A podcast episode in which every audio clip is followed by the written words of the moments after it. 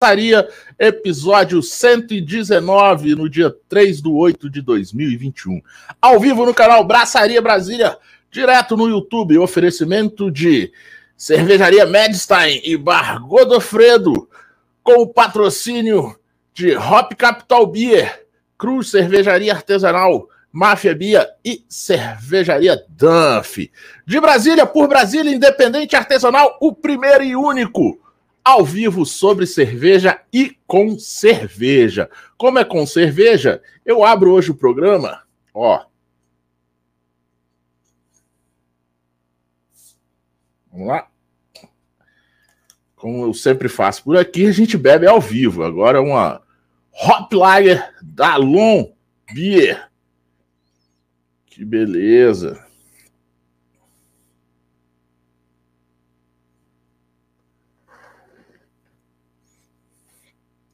Lá, aquele primeiro gole.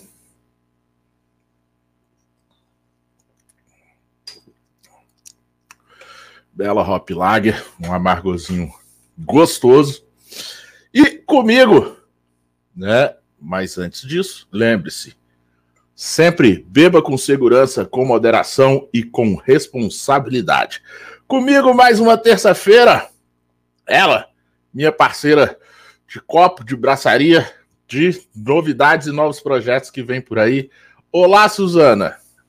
E aí, Paulão? E aí, galera do Braçaria, o pessoal que está assistindo a gente.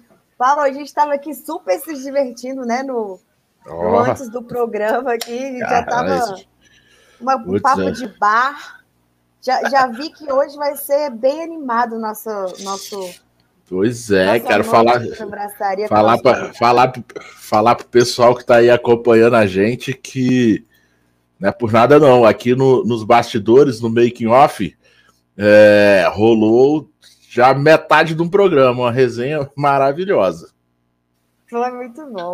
E eu estou abrindo o programa com as últimas quadradinhas que a gente tem para você que quer ajudar o nosso programa Brastaria. Ô, Paulão, quero saber cadê Oi. o link para o pessoal comprar o kit. Depois vamos colocar aí no, no chat. Vamos, vamos colocar, vamos colocar. Da, do nosso canequinha do quadradinha e a latinha. É, eu tenho, eu, não, eu tenho que preparar, eu tenho que achar ela aqui. Estou e chateada porque eu não tenho uma LOM para beber hoje, para homenagear né, o nosso convidado de hoje. Porém, estou com algumas locais depois eu não, ao longo do programa eu quero mostrar algumas novidades aí de um dos nossos parceiros. Então, vamos aí que eu vou mostrar já já. Deixa eu acabar com essa quadradinha aqui. É, acabe com essa quadradinha, antes que a quadradinha acabe com você. É. essa piadinha aí. Eu... Toda, né? é... Ó, seguinte, para quem não. Ó, essa semana a gente tem dias comemorativos. Quinta-feira é o famoso IPA Day, dia da IPA, dia mundial da IPA, é próxima quinta-feira, dia 5 de agosto. Então vocês fiquem espertos, porque vão, vão ter vários ó, dos nossos parceiros. Eu já adianto que a Hop Capital vai fazer lá é, IPA Day lá com eles, com lançamentos de cervejas novinhas, lançamentos novinhos lá que são é, duas variações da Hop Juice, tá? É, eu não posso falar aqui, né? Por contrato de confidencialidade que eu tenho com a Hop Capital, eu não posso falar aqui antes do, deles lançarem qual é a cerveja lá na quinta-feira, né? Mas. Rolou um spoiler é, programa passado, hein? Rolou um spoiler do programa passado, mas quem agora quem quiser assiste uh, depois que, que acabar esse, assiste o programa ah. passado, que foi com o Matheus, cervejeiro da Hop Capital, que lá tem um spoiler do que vai ser lançado. Amanhã, quarta-feira, lá na Medstein, é happy hour com 25% em todas as taps. Eles têm 18 torneiras, então nas 18 torneiras tem 25%, tá? Qualquer show que você beber lá. que mais? E na sexta-feira, Suzana, teremos, sabe o que? O que, que tem sexta-feira? Essa semana é fenomenal. Quinta é dia da IPA. E sexta-feira, sabe o que é? Dia da cerveja. Dia Internacional da Cerveja, sexta-feira, primeira sexta-feira de agosto, é comemorado o Dia Internacional da Cerveja. Desde 2007 foi criado é comemorado o Dia Nacional da Cerveja. Lá foi criado em Santa Cruz, lá na Califórnia, com três motivos básicos e bem declarados, que é o quê? Estar com amigos para saborear a cerveja, celebrar aqueles que fabricam e servem a cerveja e também ter o sentido da união mundial com todos os outros que estão comemorando pelo mundo o Dia da Cerveja, com várias cervejas de várias localidades. Então fique esperto, porque essa semana, em vez do sextou, é quintou, porque o quintou já começa com IPA e ó. Continua direto. Estou te vendo, Suzana, não travou não. Estou te vendo, estou te vendo, tá tudo certo. Continua aqui na minha Hot Lager. Hum. Ah, e outra coisa, Suzana.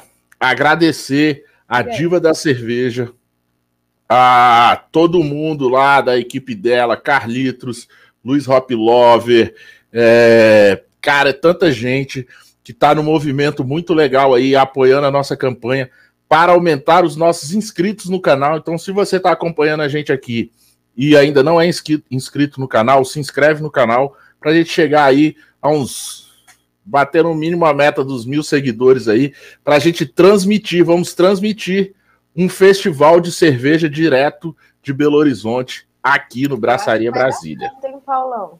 É, galera. Mexendo os pauzinhos. Esperando Braçaria, braçaria decolando, braçaria decolando. Suzana, já dá uma olhadinha aí no YouTube, no, como é que tá o chat aí? Estamos aqui com o Tião. Tião, hoje eu vou finalmente experimentar a sua cerveja de jejum. Está ali na geladeira para experimentar. O Luiz Felipe Hoplover está aqui também com a gente. Tássio, do Medstein. Tássio, tô sabendo que vai ter lançamento neste final de semana. Depois você mande aqui para para me, me dizer melhor se eu já posso contar quais os lançamentos que vão acontecer neste final de semana. Estive lá na sexta, Palom, experimentei o bolinho de feijoada. É gostoso, bom, né? Muito bom. E lógico, eu experimentei a, a queridíssima IPA com cacau, que ele. Que ele ah, aquela é maravilhosa. Não vai fazer agora, não vai fazer por agora, então já, ele falou, tá acabando. Então eu já. Lógico Ainda eu bem... peguei já a minha. Ainda bem que eu peguei. Que Não, vou te falar, eu peguei um barril de 10 litros. Não, aí, aí você. Aí, pô, não dá nem pra brincar com você, né, Paulo? 10 Eu falei, ah, cara, bota logo, me dá um barril de 10 litros aí que eu vou deixar lá do que é direito. Vou te falar, tá uma IPA maravilhosa. tá cacau. deliciosa, tá deliciosa. E, e, já, já enchi o saco do Tassi pra ele continuar fazendo essa cerveja, tá? Depois que ela acabar, eu quero mais IPA com cacau, por favor. E aí, tomei ah, uma maravilhosa da, da Catarina Salve com açaí e com poaçu e guaraná. Muito boa e também tinha já de goiaba também. É, então, nossa, as cervejas... E aí eu tô sabendo que vai ter. Tô sabendo que vai ter novidade nesse final de semana. Que eu perguntei, aí, tá, qual que é a novidade? Porque eu tava sexto, né? Ele, não, só no próximo final de semana, então já quero saber. Ah, mentira, eu experimentei uma novidade dele que eu não posso contar. Contrato Mas é coisa de confidencialidade. Boa. Contrato de confidencialidade. Coisa boa. Experimentei. Oh. Lembrei que eu experimentei. Botelho também tá aí sacaneando, que ele chegou antes do Richard. Mais ou menos, né? Mais ou menos. Botelho, o Richard tá ali é, quietinho no, no, camarim, estrela, né, velho? Aí tem camarim no estúdio. O cara tá lá, bebendo a cerveja no camarim, já já ele, ele entra aí tá, no ar. E tá o Daniel aqui também, que já acho que ele já tem carteirinha na Medstein. Toda semana ele tá lá, tá? Se conhece, que é lá da, de de núcleo, do Núcleo Bandeirante, então já vive lá. Então, um beijo aí pra galera que tá online hoje. Isso aí, tá, galera? E... Mais. É, e fique esperto. E outra coisa, outra novidade que vem por aí, fique esperto na, na, nas nossas redes também, que é o Artesanal Beer Festival que vai acontecer depois de tanto tempo aí sem eventos cervejeiros. Parece que tudo vai dar certo. Temos um evento ainda esse mês aqui em Brasília, tá? Artesanal Beer nos dias 28 e 29 de agosto. Presta atenção a gente. Vamos ao que dessa, né? Acompanhe a gente lá no Instagram, no arroba Braçaria Brasília. Inscreva-se aí no canal, deixe seu like, porque tá vindo novidade aí, você vai perder essa novidade. Então ativa o sininho aí. Aqui. Aqui.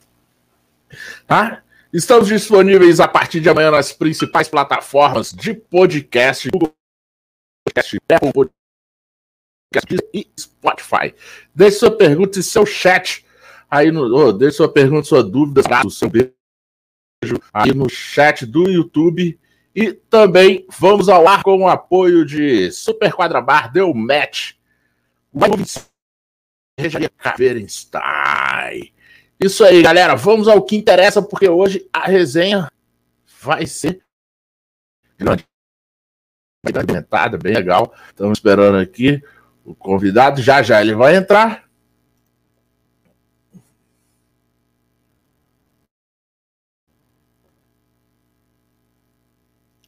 Muitos já conhecem um convidado, convidado gente fina.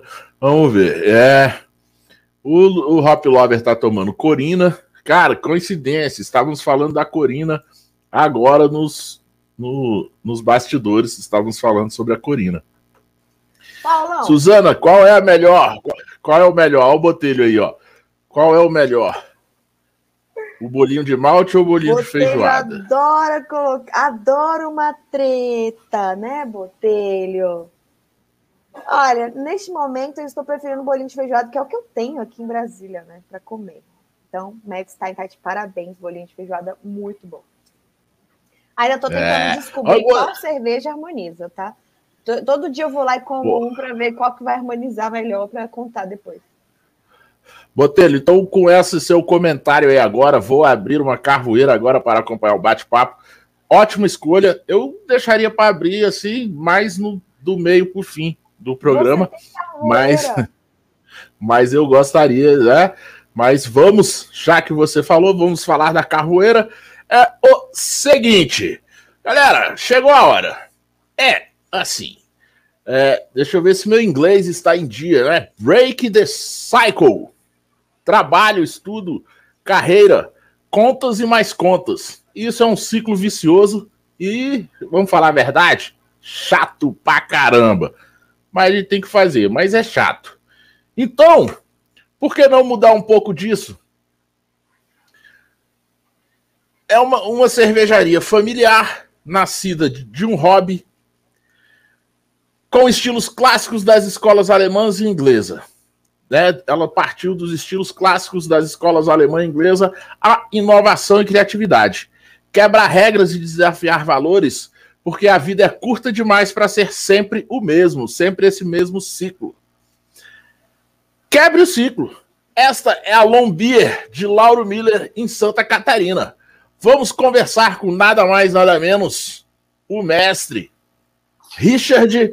Se eu errar, ele depois me corrige. Brigante, cervejeiro, cofundador, sócio e, ultimamente, escritor. Ele vai contar aí também no meio da nossa resenha esse papo do cara ser agora escritor. Seja bem-vindo, Richard. Boa noite, boa noite, Paulão, boa noite, Suzana. É, é um prazer de novo, né, é, conversar com vocês. A gente que de vez em quando se encontra, né, nos festivais em Santa Catarina e longe de Santa Catarina também. É, fico muito feliz a voltar a Brasília, mesmo que por voz agora, né, nesse novo seja, normal. Seja né, bem-vindo. É, e eu, eu, cara, eu, eu adorei Brasília. Eu tenho um primo que está morando em Brasília que me levou em alguns bares e também em algumas igrejas, né? Um abraço para o Jeff, né, meu primo, que também me ciceroneou aí quando eu estive em Brasília e conheci muita coisa legal em Brasília, porque esse é um campo de visão, né? Um sulista, quando chega em Brasília, ele vê uma capital que geralmente é, passa na TV, né? A gente vê um espectro mais político quando, quando assiste Brasília, mas eu conheci uma Brasília que o, o brasiliense conhece, né? É um outro ângulo de bares, restaurantes, mercado público. Exatamente, a arquitetura de Brasília, né? As ruas, toda toda a questão do, das casas em Brasília, né, germinadas às vezes, né? Eu fui, eu fui, uma coisa que é bem legal, que eu só estou lembrando agora, eu fui no mercado público. Eu fui no mercado público, tem uma, tem uma antena grande é, do lado do mercado público, sabe qual é? Que era é perto do nosso. Isso, era uma torre ali. E... É, a anteninha da torre de TV. Paulo, você é, tá no e... Exato. Era da e torre. Eu... E eu comi, comi uma carajé lá, tinha um box de, de uma baiana e ela tava a caráter, fofa, linda. Eu abracei ela e disse assim, querida, é aqui que eu vou comer hoje, eu vou comer o prato. O que que eu Você conhece a carajé? Claro que eu não conhecia. E eu pedi uma carajé, ela perguntou se eu queria com pimenta ou sem pimenta. E eu gosto de pimenta, né? Oh. Mas eu, mas assim, eu gosto de pimenta, mas eu também sou novato. E aí ela colocou a pimenta no, do, no lado do meu prato, assim, num cantinho. E, e aí eu coloquei o meu prato na, na mesa, né? Tinha uma mesa compartilhada lá com a galera e tal. E, e fui comprar um caldo de cana em outro box.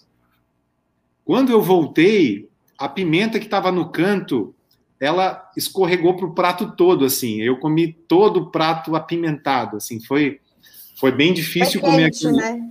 Comeu é, quente. É, já é bem quente mesmo e tal, mas ele estava muito gostoso, com um caldinho de cana, né? Um meio-dia, era, era sábado, talvez, assim.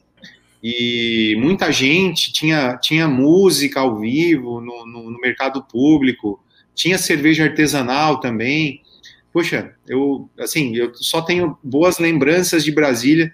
Então agradeço a vocês por me levarem de volta a Brasília, mesmo que virtualmente aqui, né, em voz e etc, porque gostei muito da Brasília que eu que eu assisti. Vai, seja seja bem-vindo, seja é, Brasília aqui te recebe de braços abertos de novo, tá? Volte quando quando puder, quando quiser, tá aqui. Tem, tem muitas coisas novas desde 2018 aqui. É, tá, tá bem legal. Bem legal mesmo. E assim, só dar um gole aqui pro, pro meu companheiro de estúdio, que ele tá me. Uh, esse aqui é o, é o Cascade. Cascade. Cascade, ele que me acompanha no estúdio, eu fico aqui no estúdio sozinho, né? Aqui no online, o Cascade me acompanha, ele fica ali dando umas dicas e me puxa a orelha também quando eu, eu falo alguma coisa que não, não deve falar. Ou fala mas, demais, né, Paulo? É. Richard, assim, mas Richard, assim, você falou, né? Foi, fui em alguns bares e fui em, em igrejas também. Eu, eu, eu, digo que assim, então você foi em várias igrejas, né? Porque o bar não, não deixa de ser uma igreja. É né? um templo cervejeiro, né? É. Os templos um, cervejeiros. Um templo de Santo Arnulfo, é, é, os bares. Então, assim, você não tá ali pecando, não. Você também faz, a gente também faz nossa oração ali, né, Suzana? É, o meu primo, o meu primo me, me mandou as duas igrejas que nós fomos, é Catedral de Brasília e fomos também no Santuário Dom Bosco e na dita igrejinha que é lá dos azulejos lá. A Suzana tinha comentado o nome. Igrejinha. Igrejinha mesmo. A igrejinha. Não, eu fui, fui em três igrejas, Era essas tá? três que eu te em três. se você tinha ido. É um, melhores. Então você conheceu Ó, bem Brasília e as suas igrejas católicas por aqui. Rezei muito e tomei muita cerveja boa também. Legal. Richard, olha só, para a gente começar aqui, eu é, vou juntar duas coisas, porque assim, já teve gente aqui, ó, quer ver? Tem um comentário aqui do, do Tião, grande amigo Tião, que ele é. Ah! Olha só, a gente estava conversando nos bastidores sobre a Corina. O Tião, ele é o cervejeiro da Corina. É cervejeiro. Hoje ele é, é ele é o cer mestre cervejeiro da Corina, é, formado aí em Davis, recentemente. Recentemente não, mas é quase dois anos, né, Tião? Na UC Até Davis. começou e, pandemia, né?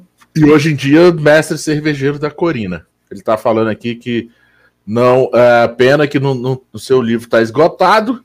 E outra que ele falou aqui, lembro de uma palestra do Richard na fábrica da cerveja há uns bons anos atrás. Então, Richard, assim, eu, nas minhas leituras aqui preparando o programa, É, eu vi essa coisa, né? Que você tem esse livro que é Fazemos Cervejas, e, e que ele conta o livro para é, você me corrige, esse aí, ele conta a, as suas, a, a, assim, seus primeiros anos, seus e, e né, de, da sua família, os primeiros anos de Long, né? Foi, assim, foi o que eu. E aí eu te peço então para já abrir o programa falando assim, quem é o Richard, como é que essa que, a, é, surgiu essa Long, uma cervejaria familiar e aí também já fala um pouco, né, como caiu aí nessa coisa de contar essa história no livro. Legal, bacana. É, eu vou tentar ser sintético o mais breve possível, já respondendo a pergunta do Tião. E depois tem uma história da Corina para contar também nessa trip que a gente fez em 2018. Paulão uhum. e a Su já estão rindo ali. É, bom, meu background, é, meu background como, como cervejeiro começou em 2009 como caseiro. Eu comecei como cervejeiro caseiro mesmo, comprando panelas de alumínio e tentando produzir cerveja. Um pouco de conhecimento que tinha na internet, uma apostila mal escrita que a gente recebia quando comprava o equipamento. Muito autodidata que sou, né? Meu background é ciência da computação, sou cientista, né? Sou de exatas. E o cara de exatas, quando começa a fazer cerveja, ele começa a botar processo nas coisas e as coisas começam a funcionar melhor. Então, é, em 2013, né, vou tentar resumir, porque a história é bastante longa, daria só o podcast contar essa história. Mas aí em 2013, 2013 a família da minha esposa, né, sou casado com a Tatiane, aí nós temos, é, eu tenho dois cunhados, o Ricardo e o Eduardo, e o seu Francisco, que veio ser o investidor da cervejaria. Em 2013, a gente faz sete planos de negócios, aí a história está contada em uma forma mais extensa aqui no livro, né? Uhum. A gente faz sete planos de negócios, cervejaria era apenas o quarto plano mais simpático de, de, de, de negócio, né? E a gente não ia fazer uma cervejaria, a gente tentou fazer um negócio diferente. A dificuldade de implantar esse negócio foi bastante grande já na compra do terreno rural, que tinha que comprar e tal. E de repente a cerveja artesanal começa a aparecer mais nas nossas vidas, né? E a gente aceitou refazer o plano de negócios com um pouco mais de carinho, entendendo que o payback era muito maior, o negócio era bastante difícil, né? Nós estamos no interior de Santa Catarina, né? Nós não somos de uma cidade metrópole, isso também é, tem as suas desvantagens, etc. Mas a gente se encorajou em fazer um negócio pequeno. Vamos fazer uma cervejaria pequena para o tamanho da cidade, coisa semelhante. Fato é que quando a gente inaugurou, eram 16 mil litros de capacidade de produção, a gente foi aumentando isso a cada tempo. Hoje a gente tem uma fábrica aí para mais de 450 mil litros mês de, de capacidade. A gente não atingiu ainda esse número, né? Mas a gente tem capacidade plena de, de atingir. Uhum. E então a gente vai fazer sete anos, né? Só sete anos, né? Parece mais tempo, mas são, são só sete anos em outubro. o sentimento que a gente tem é de que são 30 anos trabalhando, é, quantidade de coisas que a gente teve que aprender todo dia, né? Quantidade de, de aprendizado dentro da cervejaria, fora da cervejaria, relacionamento com distribuidor, com distri é, é, consumidor, com fornecedor, relacionamento com os colegas de trabalho, né? Começamos com sete funcionários, hoje somos 59 funcionários, né? Uau! É uma cervejaria de porte médio já, né? A gente tem um, um a gente tem é, contabilidade, controladoria, pricing, né? A gente tem marketing internalizado, tem é, uma equipe de vendas, tem é, PCP, tem, é, tem, tem distribuidores, enfim, é, tem, tem, uma estrutura muito grande, né? É uma, é uma cervejaria que, que cresceu junto com o mercado de cerveja também. O mercado de cerveja exigiu esse crescimento, esse profissionalismo, e a gente acompanhou, né? Então hoje a gente tem um laboratório com três funcionários, um padrão de qualidade bastante grande, né? A gente faz é, cerveja cada vez numa quantidade maior e numa capacidade melhor, vamos dizer assim, né? É, tendo o padrão, que é uma coisa muito difícil. Quando a gente é uma uhum. cervejaria menor, geralmente a gente quer a falta de padrão, né? A gente faz uma IPA diferente a cada lote mesmo. E esse é o objetivo, de a gente tomar uma cerveja um pouco diferente, mudar o lúpulo e tal. É uma constante, né? A mudança é uma qualidade. Mas quando você é uma cervejaria de um porte médio em diante, você já tem que ter um padrão de qualidade maior. Então, é, um, é, é muito, é, é, muito desafiador fazer a mesma cerveja boa o tempo todo do mesmo jeito, né? Com padrão de qualidade sempre no mesmo ponto, né? Com e, certeza. É, e aí, quando, quando a gente tinha quatro anos, é, a minha esposa falou, é, o meu sogro fez aniversário, né, naquele ano, e, e a minha esposa falou em voz alta assim: Poxa, a história do meu pai daria um, um livro, né? Aí eu disse, eu, eu assim, cara, eu consigo eu consigo contar a história do meu sogro comigo. Eu não consigo contar a história dele sozinho, né? Mas eu consigo contar a história dele comigo. É, eu consigo contar a história da cervejaria. E convidei o Eduardo, que é o, o, o, um dos filhos também do seu Francisco, para me ajudar a contar essa história. Eduardo, vamos escrever um livro, então, da cervejaria? Eu conto mais a, a parte de, de fabricação, o processo criativo, contato com os consumidores, né? É, todo esse passion point desse universo cervejeiro. E você conta mais os bastidores econômicos, né? O relacionamento com distribuidor, vendas, é, branding de marca e tal. Ele achou a história legal, ele achou, achou a história interessante e a gente e eu comecei a escrever porque eu estava empolgado.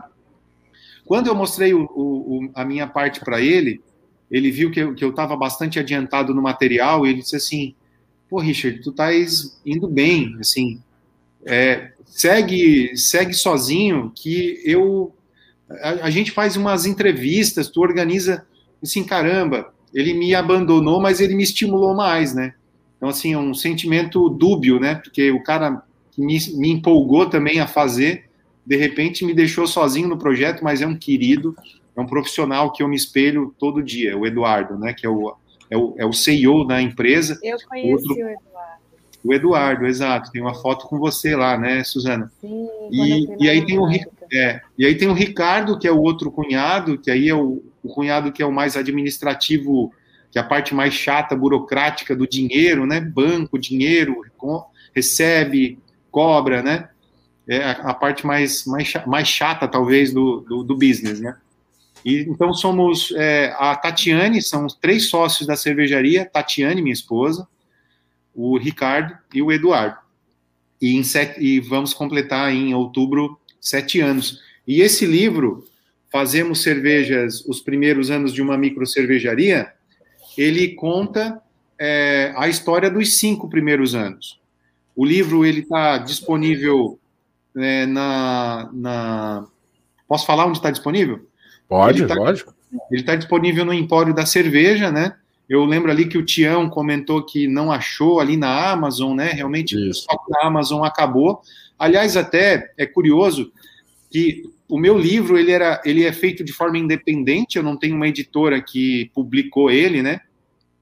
Por algum tempo na Amazon, ele foi o, o terceiro ou quarto livro mais vendido sobre empreendedorismo barra indústria, uma coisa uma coisa assim, tinha uma estatística ali que, que falava que ele era mais vendido naquele, naquele grupo de, de palavras-chave, né? o que nos deixa bastante lisonjeados, né? Porque é um livro que foi bem difícil de fazer, porque eu não sabia escrever livro, foi o meu primeiro livro, né? Eu estou escrevendo outros dois, mas é outra história para outro podcast.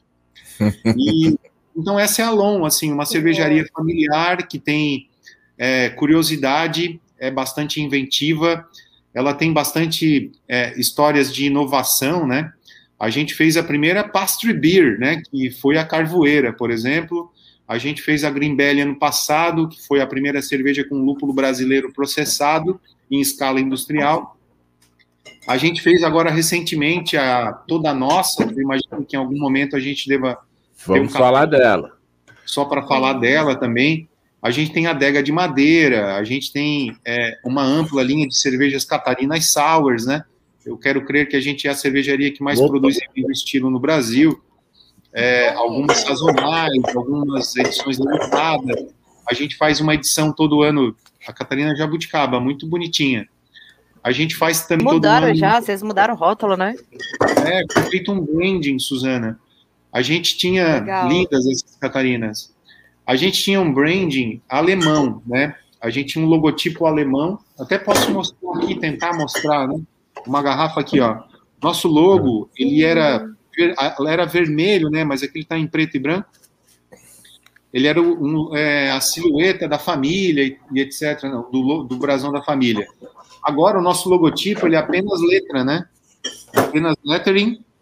É, agora, tá, mostrado aqui antes, ó. É. Eu tinha mostrado antigo aqui, ó. Isso. Esse é o branding antigo. Agora nós temos um branding novo, né? Tô com uma garrafa nova da Carvoeira, por exemplo, aqui. Então, né, o logotipo aqui ele é, ele é laranja. Aqui no copo o logotipo é branco. Opa. É. Ali no rótulo do Paulão ele é amarelo, então a gente ficou um, um branding, a gente saiu de um branding alemão e nada contra os alemães, tá? A gente é Lon é um sobrenome alemão, significa salário em alemão, né? É, mas a gente é muito sul-americano. A gente começou a fazer cerveja é, triple e quadruple com caldo de cana, blonde ale com butiá, é, double com goji berry, a própria Carvoeira com Kumaru, que é uma baunilha brasileira, uhum. depois veio a família Catarina Sauer, etc, etc. Então, a gente estava fazendo tudo menos cerveja alemã, né? E então esse esse comportamento de consumo e nada contra o lifestyle alemão. Eu admiro demais umas boas lagers, né? Eu estou tomando a minha Pilsen aqui. Eu escolhi. É a delícia a... de Pilsen. Delícia. Eu escolhi a nossa cerveja Pilsen. A luz está meio saturada, né? Não, eu tá, escolhi, tá aí. É, eu escolhi, a, eu escolhi a cerveja Pilsen justamente porque é uma cerveja fácil para beber, né? E, e, e, bem, bem simples de. Bem gostosa. Bem gostosa. E eu fui para a Alemanha em 2016 para uma feira, né, no, na Drink Tech, e aproveitei para fazer um pouco de turismo com a, com a esposa e tal, visitar algumas cervejarias, né, que eu, que eu também é, admirava. É, eu fui até a cidade de Kelheim, que é a cidade onde tem a Schneider Weiss, que é a cervejaria referência das cervejas de trigo, né? É, e, e, quando eu cheguei na, na fábrica da, da Schneider, né, o GPS te leva na rua né, da, da fábrica e tal. Quando eu vi o prédio, eu imaginei, eu fiquei em dúvida se aquele prédio era uma fábrica ou se era uma lojinha ou coisa semelhante porque eu tinha uma placa de 50 centímetros de largura por 40 centímetros de altura. Aquela ela era a placa da cervejaria, assim, né? Tinha um beer garden por ali, mas beer garden é uma coisa que tem quase em todo é, toda a praça alemã, Bem não comum. tem mais, é muito comum.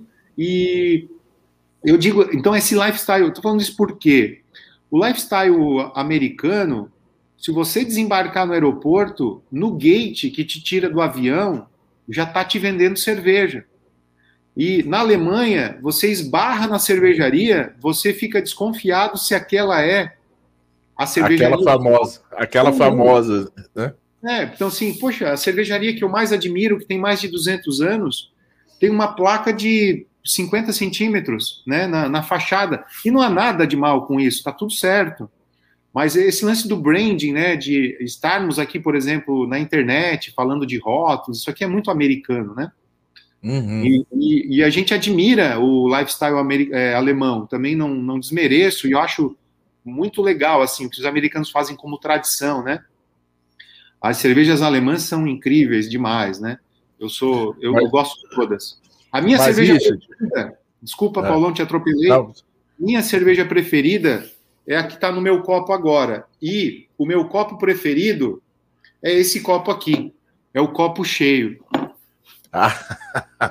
saúde. Melhor é, copo, é o copo é, cheio. Cheers. O meu já está quase vazio. O meu já. também. O meu também. O melhor copo que existe é o cheio. E a melhor cerveja que tem é a que está no seu copo. É isso aí. São duas frases é, é. associadas. É isso aí. Eu, às vezes eu brinco, Rich, também, que eu falo assim: só, só existe dois tipos de cerveja: a boa e a ruim. A ruim a gente bebe também. É, amém. Mas assim, cara, legal assim, esse, pô, aí já, assim, tudo isso que você falou assim, já foi um resumão que esclareceu muita coisa, mas que também desmembra em, em assim, em várias coisas para a gente conversar aqui outras vezes, ah, de novo online, se Deus quiser, pessoalmente. Muito legal, muito legal mesmo. Aí, eu, assim, vou, vou te fazer uma pergunta, não sei se a Suzana tem, tem uma também para fazer, que aí ela faz na sequência, que assim, é, mas assim, é, especificamente os estilos clássicos alemães, assim, você, vocês não chegaram a fazer. Vocês já, assim, vocês faziam ele, começaram a fazer eles já com algum adjunto é, brasileiro, do, do alguma coisa assim, né? É, a gente, o nosso primeiro portfólio de cerveja tinha Pilsen, que é essa Pilsen que eu tô tomando. Você tomou uhum. uma também, né? Não deu tempo uhum. de mostrar, né, Paulão? É, nós, nós tínhamos Pilsen. eu tomei dela no, no making off, né? É. Aí. Nós tínhamos Pilsen, Viena e Weiss no primeiro portfólio das cervejas alemãs. De cerveja belga, olha só, a gente tinha Double, que tinha goji berry, Triple, que tinha caldo de cana, Quadruple, que tinha caldo de cana. Nós tínhamos uma Pale Ale que era um pouco inglesa, um pouco international style, né? porque ela tinha um lúpulo americano ali que descaracterizava ela um pouquinho também, mas ela não era uma APA. Ela era mais uma English Pale Ale do que uma APA. Uhum. E, e nós tínhamos mais o que, meu Deus? É, uma, ah, uma, uma Blonde Ale com Butiá, uma, que é belga também, uma Belgian Blonde Ale com Butiá. Nós tínhamos mais cerveja belga do que cerveja alemã. Nós tínhamos três alemãs, quatro belgas e uma inglesa. E aí depois a gente teve a Carvoeira surgir um pouco depois, né, em maio do ano seguinte, e depois mais adiante outras cervejas lupuladas, ácidas, as, as Catarina Sours, né? A gente lança muita cerveja é, especial ou de série limitada, né? Cerveja que a gente Sim. chama de sazonal também. É, enfim, a gente tem um a, gente tinha até pouco tempo atrás, Paulão. É, hoje o Saipe Agro, né, que é um sistema onde as cervejarias cadastram as cervejas, nós tínhamos até ano passado 250 cervejas lançadas. Olha só, 250 cervejas. Isso também somando é, cervejarias ciganas que a gente fabricou na, na, na nossa cervejaria e também chopp, né? Porque o Ministério da Agricultura exige que a gente registre é, quando a gente registra um produto, né, a cerveja Pilsen ela é vendida na garrafa como cerveja e no barril como chopp. Então a uhum. gente, a Pilsen na verdade são dois registros, né? Então, enfim, a gente lançou então 250 rótulos, 250 registros no Saipe Agro de 2016 até 2020, né? Então ainda tem um, um, um, um tempo que era anterior ao Saipe Agro e, e também as cervejas que a gente lançou eventualmente em 2021, né? Mas assim, foram mais de 150 rótulos eu posso dizer que a gente lançou nesses sete anos. Se você dividir isso pelo tempo que a gente tem de, de cervejaria, dá uma cerveja a cada três semanas e meia, mais ou menos. É muita cerveja, né? Muita Se você cerveja. imaginar, e você imaginar ainda que a gente é uma cervejaria de porte médio, que também tem que vender cerveja tipo Pilsen para pagar as contas, pagar os boletos. 60% do nosso portfólio é cerveja tipo Pilsen. Um rótulo representa 60% do nosso do nosso mix. E a uhum. gente tem hoje umas 17 cervejas em linha. Né? Então é, é muita representatividade. Né? A gente lança cerveja quase todo mês, uma cerveja sazonal, não é que nem um relógio, né, que, é, que, que, bate um alarme e a cerveja surge na prateleira, não é bem assim, mas a gente invariavelmente lança uma cerveja a cada mês, né, é difícil o mês que falhe alguma situação. Semana passada a gente lançou a, duas cervejas do Aquiles Priester, que é um baterista, né, a gente lançou uma Catarina Sour com uhum. lactose, que ficou muito incrível. E também uma Pilsen dele, né, uma cerveja Lager. E essa semana, ou ainda no, final da semana passada, a gente lançou a Toda Nossa, que é uma cerveja com todos os ingredientes brasileiros. E no mês passado, a gente lançou a Catarina Sour com é, Guaraná e lúpulo brasileiro. Também lançamos uma Hop Sour. Esse ano ainda, a gente lançou uma colaborativa que é uma, uma Brazilian Blonde Ale e, e etc. Assim, né? Tem muita cerveja que a gente lançou. A pandemia ela impossibilitou que a gente lançasse mais cervejas do que gostaríamos, né? Mas a gente ainda. Ah, olha só, desculpa. Não, a risada é porque assim, se fosse a pandemia é, não deixou a gente lançar o tanto de cerveja que a gente queria, ah, com, com a, é se não é o tanto que vocês queriam, só esse tanto aí que vocês já lançaram, né? Tipo, a, a, risada foi por isso. Tipo, caramba, imagine se, se, a, se a pandemia tivesse deixado lançar tudo que vocês, vocês tinham Imagina aí na manga. Sem pandemia. É, e o que é mais legal. Pandemia. Não, assim, sem pandemia, a gente já teria bebido muito em Blumenau. Sem amém, pandemia, é verdade. Né? Ah, com Nós temos muita cerveja é, nós temos muitas cervejas guardadas é, esperando bons festivais, sabe? Em chopp e coisas semelhantes. E eu digo, Mas... e esse comentário do Paulão, esse comentário do Paulão é bem oportuno porque assim, a gente fala de lançamento de cerveja numa escala bastante razoável, tá? De 2 mil litros, 4 mil litros, 8 mil não. litros. A gente não faz pequeno, ah, mas eu também faço 10 cervejas todo mês e tal. Mas o cara faz, às vezes, 200 litros, é um número super digno, continuem fazendo. Mas eu estou falando de uma cervejaria de porte médio que precisa fazer força para vender, sabe? A gente faz e as pessoas consomem, assim, no sentido de que a cerveja vai longe, tem, tem quantidade, às vezes a gente tem problema de saldo de estoque.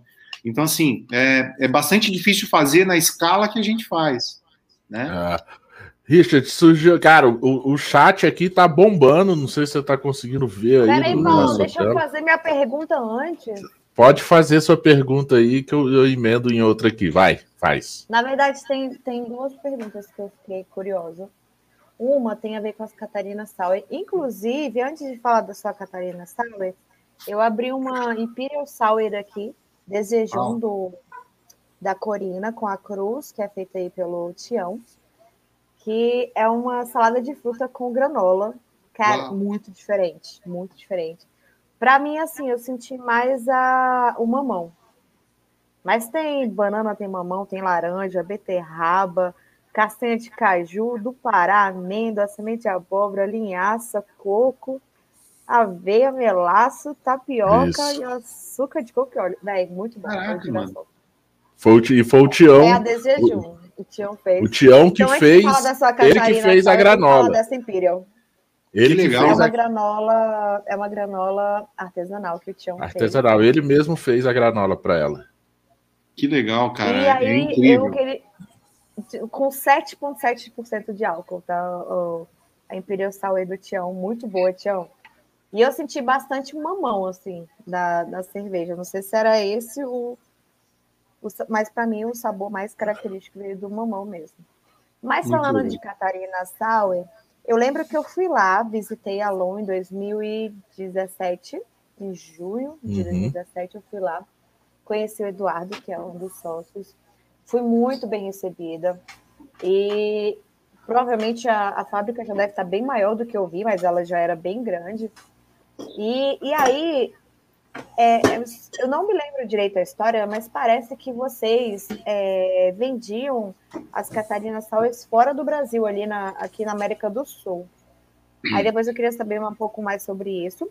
E também da, da Toda Nossa, que já que você falou aí que o seu livro está sendo vendido lá no Empório da Cerveja da Ambev, então quem for comprar o seu livro, já aproveita que vai comprar toda nossa. Então eu queria também saber um pouco dessa cerveja aí, que, que, que foi uma parceria, né? Uma, uma parceria com a Ambev, com, com produtos todos de, da, de Santa Catarina. Foi isso Catarina. que eu li. Então depois é. você me conta um pouco. Então, aí, tá, emendando e aí. Tem mais aí... pergunta. Mas ele anota aí, tá? No seu caderninho. É. Não, mas aí emendando, é, eu ia fazer outra, ia falar outra coisa que estava aqui no chat, mas aí tem a coisa aqui também. Só emendando, como o papo foi para Sauer, vamos falar de Sauer. Eu até abri aqui a Sauer de jabuticaba para provar. O Tião disse que ele bolou essa receita junto com o Marcos, que também é lá da Cruz, tá? Sim, Muito sim. Bom. Parabéns. É o seguinte, é, e aí tem aqui o, o, o Matheus, é, que ele é, o, ele é o cervejeiro, o atual cervejeiro da, Cori, da Hop Capital que você foi lá conhecer. Acho que na época que você foi conhecer ele ainda não estava. E ele quer saber se, se assim, é um dos precursores da Catarina Sauer já ouviu falar dele. O Matheus, porque... o Matheus, já vou te cortar ali, já li a pergunta. O Matheus é um gentleman, porque o Matheus, é, quando eu conheci em 2018, o cervejeiro na época da Hope Capital era o Rodrigo, Rodrigo Vestival, né? Que era um Isso. cervejeiro incrível Santa também. da, também, da né? Saint Beer, da Saint Beer, é, ele, Saint Beer, né? É, ele foi consultor de diversas cervejarias, é um cervejeiro que merece todo respeito. E o Matheus, eu conheci o Matheus na prova do BJCP, que aconteceu na, por ocasião daquela Copa Cerveja Brasil, da Abracerva. E eu queria agradecer aqui a Abracerva, a, a, a Serva Candanga, né? Chamada a Serva Candanga. A Serva Candanga, isso. É, eu queria agradecer a Serva Candanga. Na época, o presidente, me falha a memória aqui, eu não lembro o nome dele agora. Flávio. Desculpa? Devia ser o Flávio. Flávio, José, Flávio. Era o, é, sim, era o Flávio, agora eu estou recordando. 2018 o Flávio, era o Flávio. É, o Flávio me permitiu, né, ele abriu uma vaga para mim, porque eu queria fazer a prova BJCP já tinha um tempo, e as provas não aconteciam mais aqui no Sul e tal. E como eu ia para Brasília, é, justamente julgar né, aquela, aquela, aquele concurso cervejeiro também, eu entrei em contato com a serva Candanga, o Flávio me respondeu, Richard, a preferência da vaga para fazer a prova é da galera aqui de Brasília. Mas se houver a disponibilidade, você pode fazer a prova. E deu certo que acabou sobrando uma vaga, me deixaram fazer a prova em Brasília. E o Matheus fez a prova na, na, minha mesa. Tipo assim, a gente dividiu a mesa, claro, um não colou uhum. do outro. O Matheus estava na minha mesa, inclusive Richard. Será ah, que acho... não colou mesmo? Não, juro, juro que a gente não. não... Uh. Haviam pessoas é, monitorando a sala e tal. E eu conheci Dois o Matheus. Nem precisa. Então eu conheci o Matheus nessas horas agradáveis que a gente ficou ali, né? Antes de fazer a prova, depois da prova realizada e etc. Eu lembro que o Matheus não ficou tão entusiasmado com o resultado. Ah, eu acho que eu não fui muito bem e tal. Que nada, ele tirou uma nota maior que a minha, tá? Eu dizia, não, eu, eu fui bem. Eu dizia, não, eu fui bem, eu estudei e tal. E o Matheus tirou uma nota tão boa quanto e aprovado na prova, com todos os méritos que ele merece. E hoje o Matheus é cervejeiro da Hope Capital, e eu, inclusive, preciso fazer um agradecimento a ele, porque é, ano passado, dois influenciadores aqui de Santa Catarina, que era o casal Day Off, foram para Brasília. E eles assim, Richard, onde é que a gente vai aqui em Brasília e tal? Eu falei, cara, conheço a Hope Capital, conheço a Corina, o República, o Teta X Bar, a Fábrica da Cerveja, o Godofredo, eu não conheci, mas sei que é um lugar legal e outros bares assim.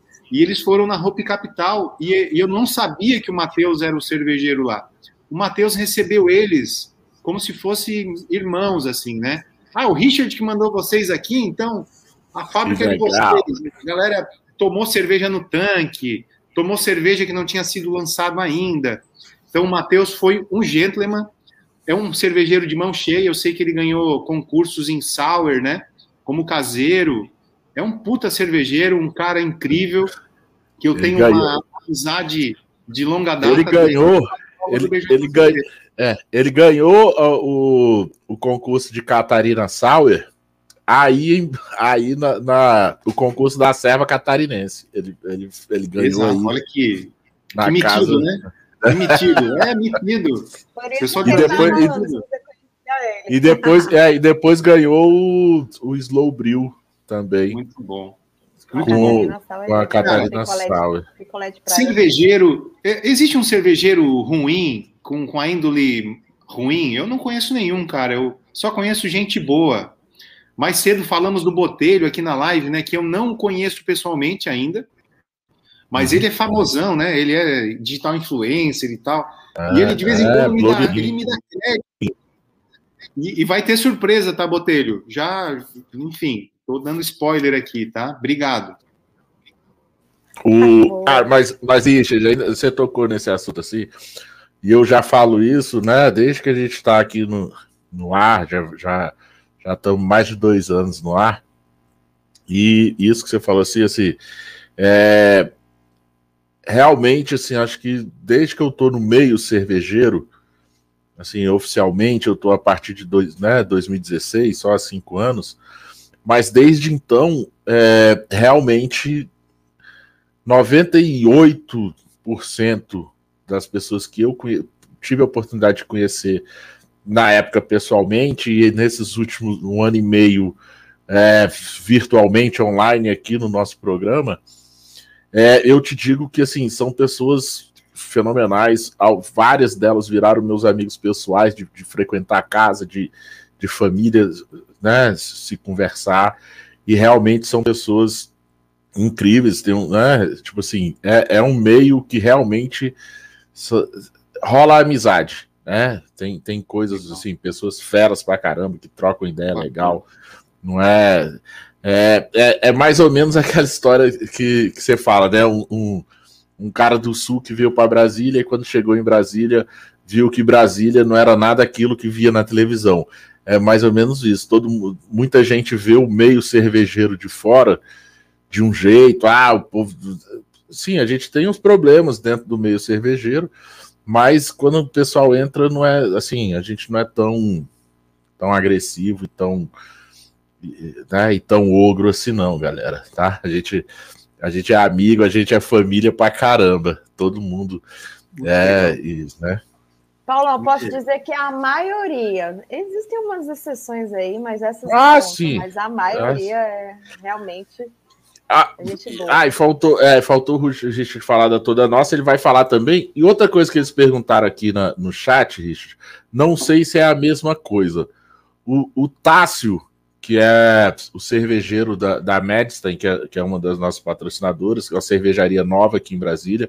Um é uma cervejaria com. com é, um, é uma cervejaria com o bar de fábrica, tudo no mesmo galpão, né? Não. Quando você vier em Brasília.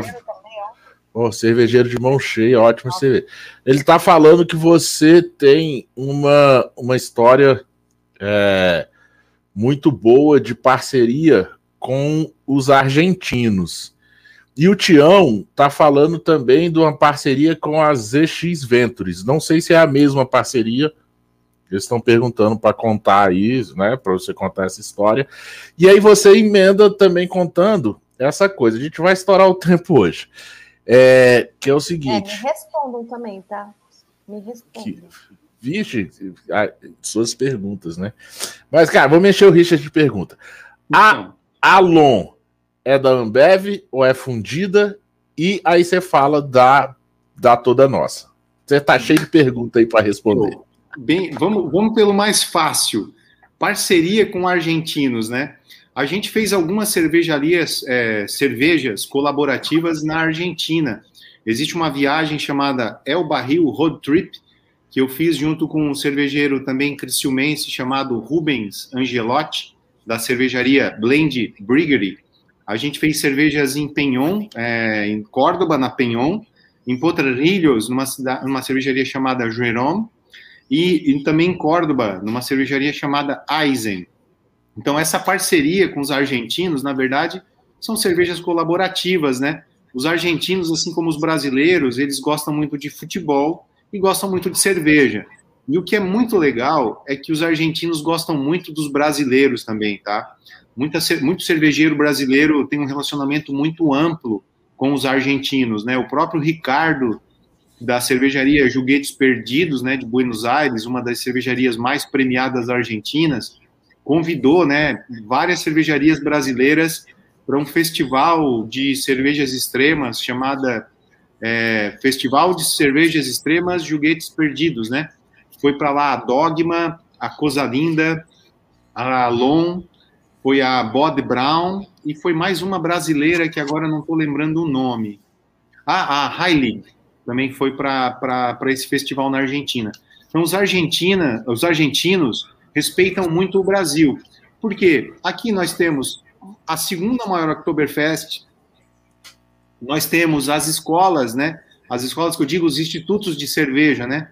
Escola uhum. de Cerveja Malte, é, o Science of Beer, Instituto da Cerveja Brasil, Instituto Séries da Cerveja e outros institutos de ensino, né? A Academia da Cerveja, que é da Ambev agora também, e etc. Então, é, essa parceria com os argentinos, na verdade, é um relacionamento de muito tempo, dando palestra na Argentina, frequentando festivais na Argentina. Então, relacionamento é amplo é, de festivais e concursos. Já essa parceria com a ZX Ventures, que é um braço de inovação da Ambev, eu acho que essa pergunta todo mundo quer ouvir, né? A gente é parceiro da ZX, tá? A cervejaria hoje pertence a Tatiane, minha esposa, Ricardo e Eduardo. São esses três sócios da cervejaria. A cervejaria é tocada de forma independente. A gente é distribuído né, por algumas distribuidoras da companhia Ambev, claro. A gente consegue acessar a matéria-prima por exemplo, a Green Belly que a gente fez ano passado, que é, foi a primeira cerveja usando lúpulo é, processado em escala industrial no Brasil, primeira vez que isso aconteceu, nós fomos a cervejaria que fez a primeira cerveja usando esses lúpulos, né? E fizemos a cerveja Green Belly, que é uma Hopi Lager, Green Belly que significa barriga verde em português. Esse ano, num projeto um pouco mais amplo, e aí agora emendando uma pergunta na outra, né? É, esse ano a gente fez a, uma cerveja ainda mais incrível, que ela vai estar disponível para comercialização a partir de sexta-feira, né? Então, é, fiquem atentos, né? E aí, Botelho? A partir de sexta-feira, Botelho. Adoro a gente trazer notícia aqui em primeira mão. Adoro e, isso. E o Botelho, o Botelho, ele fez, o Botelho, é, o Botelho me fez uma gentileza, quero abrir um parênteses aqui, né? O Botelho fez uma gentileza para mim sem eu pedir, tá? Ele me fez uma gentileza e eu apontei lá para o nosso time de marketing. Marketing, adicione Botelho cervejeiro aos influenciadores que receberão a cerveja em primeira mão, tá? Então, estou falando isso de viva voz, era para ser uma surpresa para ele, mas o Botelho vai receber. Ai, Botelho vai receber uma cartinha um beijo, Botelho, para você. É, porque, enfim, é um, é um amigo que a gente. Sabe aquele amigo que a gente tem, mas não sabe que tem? O Botelho se mostrou um grande. ah, grande ele amigo. é isso. Ah, ele é isso mesmo. Ele é isso mesmo. O que, ele, o que ele faz pela gente do Braçaria, desde que a gente conheceu ele, que a gente entrevistou ele. É um, ele é um cara fenomenal. E hashtag, e, ó, e hashtag é, assim, ó. E a hashtag assim, ó. Coloca o Braçaria também. Não, Paulo. Amém. A, Amém. a hashtag do Botelho é atitude artesanal. Eu acho que o Botelho. Ah, não, a hashtag é atitude artesanal. Eu tô falando assim, a hashtag do, do Coloco Braçaria também para é, receber toda a nossa. Aí, hein, Vocês merecem. Junto com o copo. Ó, junto com o copo da Corina. Amém. Você é. Contei. mas é você já contou o spoiler aí da Corina, da história da Corina. Não, mas é, deixa o Richard terminar de contar a história da Toda é, Nossa. E a Toda Nossa, a cerveja Toda Nossa, ela é uma cerveja, como o nome sugere, toda brasileira, né? É, ano passado, então, é, a gente teve é, esse advento de poder usufruir de lúpulo brasileiro processado de ponta a ponta. Eu já fiz cerveja em 2016, eu já fiz uma Harvest Ale, com lúpulos colhidos e usados na abraçagem no mesmo dia. Cara, é legal, é bacana, você não tem o laudo do lúpulo, mas você coloca lúpulo lá. Você ah, calcula, é 30 IBUs, e você coloca e amém. Se der 25 ou 35, tá tudo certo. E, mas a gente precisa ter padrão de qualidade e fazer cerveja nova com lúpulo novo também. Vocês percebam que a gente fez a Green Belly, que é uma cerveja nova. A gente fez uma colaborativa com as cervejarias serranas chamada é, é, Brazilian Blonde Ale, nós fizemos. Depois nós fizemos uma Catarina Sour com é, Guaraná e lúpulo, e agora a gente fez a toda nossa com todos os ingredientes brasileiros. Então, lúpulo a gente não tinha. Agora a gente começa a ter numa escala melhor, uma escala industrial, com laudo de produto, que é uma coisa boa, né? O Brasil faz laudo de lúpulo também, que era uma uhum. coisa muito incomum até pouco tempo atrás. Apenas grandes cervejarias faziam, faziam cheque de lúpulo, né? Cervejarias pequenas recebem o laudo e acreditam nele, né? Então agora a gente tem institutos que medem, né, as características vitais desses lúpulos. Isso é muito importante. Então a cadeia toda cresce junto, né? Agricultores, familiares plantando lúpulo, plantas de beneficia beneficiamento, né? Existem já é, viveiros de mudas, né? A Fazenda Santa Catarina disponibiliza mudas para os agricultores que querem plantar e ter o seu plantio. E existem viveiros no Rio Grande do Sul, em, no Rio de Janeiro, etc., que, que já estão fornecedores né, de, de, do, do, insumo né, que a gente precisa. E a gente é, tem malte no Brasil, boas maltarias, né? Aqui em Santa Catarina existem duas maltarias artesanais, a maltaria Santa Catarina e a maltaria Blumenau. A gente é, teve a oportunidade de beneficiar uma cevada catarinense junto com o Rodolfo da maltaria Blumenau, né? e ele, ele beneficiou três tipos de, de, de malte, malte Pilsen, malte Pale Ale e malte Viena. A Uau. gente usou três a gente usou três lúpulos, que foi o lúpulo Cascade, são varietais americanas, mas plantadas e beneficiadas em Santa Catarina, né? Cascade, Chinook e Columbus, né? Foram as variedades que a gente usou na cerveja toda nossa também. Uma Brazilian Pale Ale. A gente usou água de Lauro Miller, né? Onde fica a fábrica. E o principal, eu acho que o ingrediente mais nervoso em uma fabricação de cerveja eu não tenho dúvida de que é a levedura, né? A gente até brinca que a gente faz o mosto, quem faz a cerveja é a levedura. É. E nós tivemos a sorte de ter o René Aduan e a Carola também colocadas no projeto. A gente, é, eles encontraram uma levedura numa planta, né, aqui em Santa Catarina. Essa planta foi isolada durante um ano e meio. Eles ficaram estudando a levedura dessa planta. Existiam duas leveduras, na verdade. Uma delas se comportou melhor como fermentativa. E aí a gente testou a levedura na fábrica cinco vezes.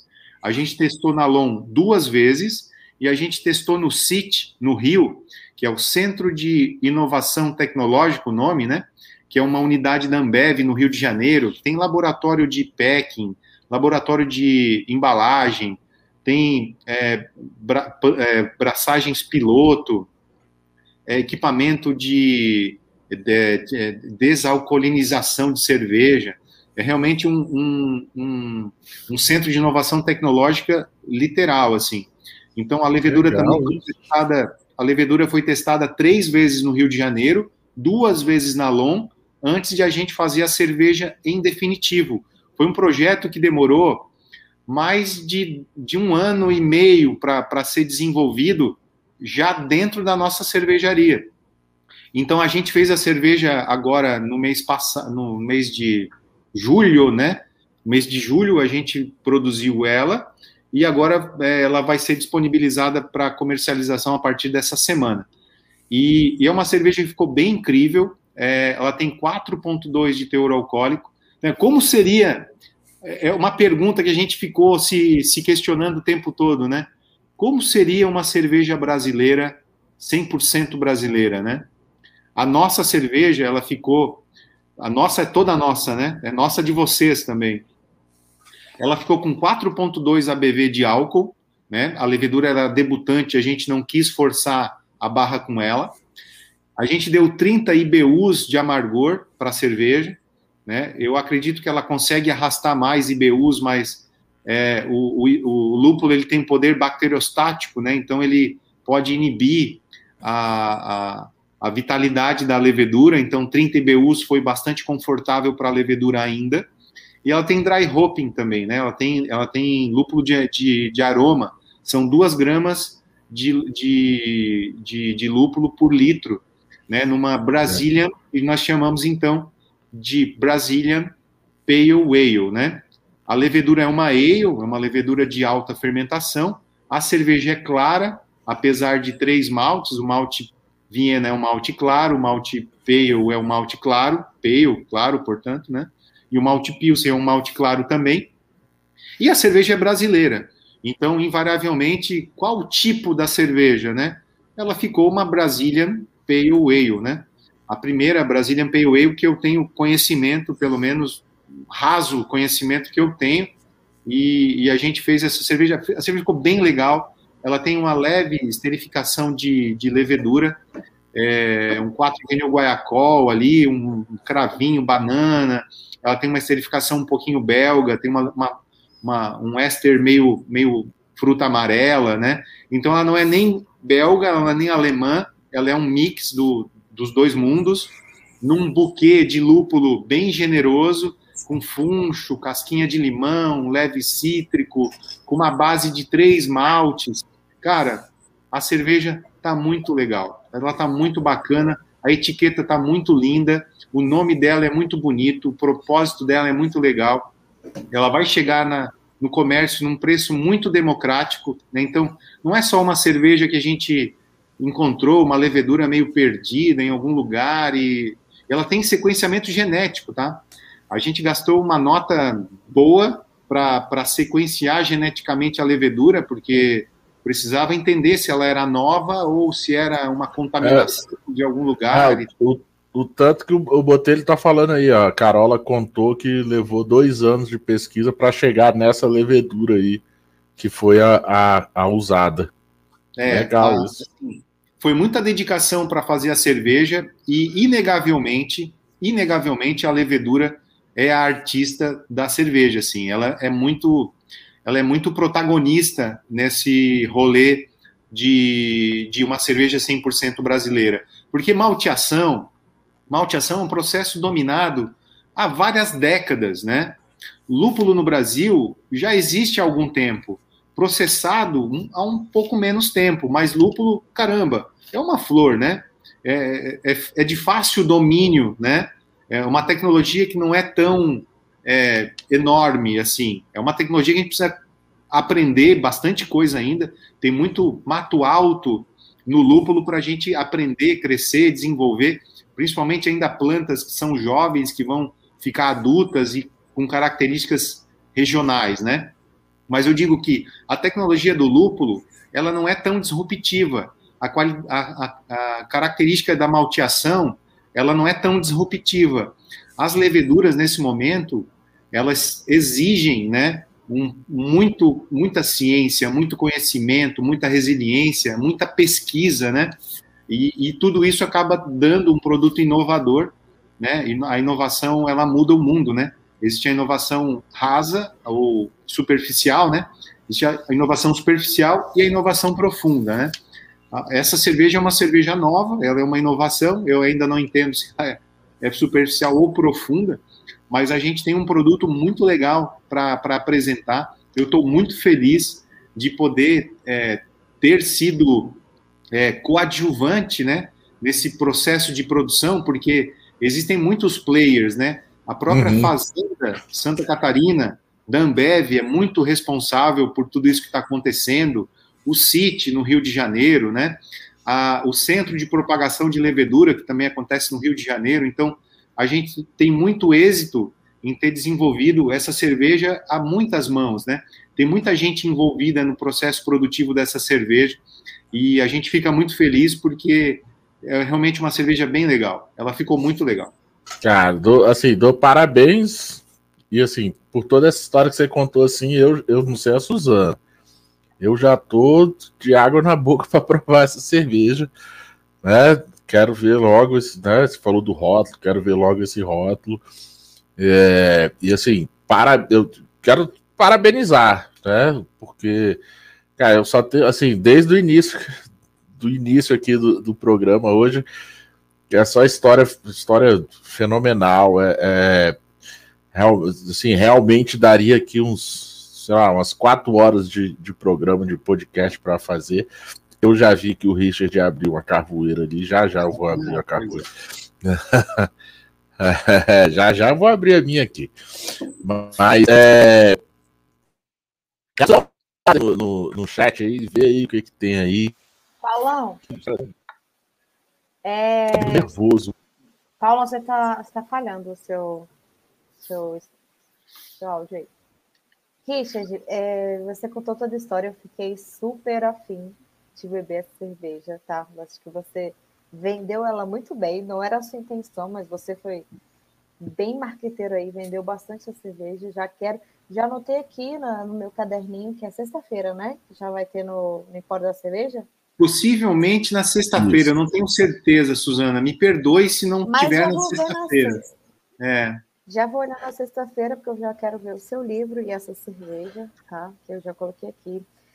E aí, eu tenho uma pergunta meio treta para que você responda assim bem rápido, porque Amém. eu sempre ouço alguém falar mal da Ambev. E como a Ambev está no meio dessa cerveja, dessa história dessa, da, de fazer a cerveja em larga escala, né, a, toda nossa, eu queria que você falasse um pouco da sua experiência com a Ambev, que eu tenho certeza que não é o que as pessoas falam de ah, foi para a Ambev, não tem mais qualidade, ou alguma coisa assim. Então, eu queria que você falasse um pouco rápido a sua experiência com uma, uma cervejaria assim tão grande como, quanto a Ambev, para ela fazer uma cerveja tão especial quanto essa toda nossa aí, que é com totalmente de Santa Catarina. Legal, Suzana. Suzana, obrigado pela pergunta. Tua pergunta é Ótima muito rica. Pergunta.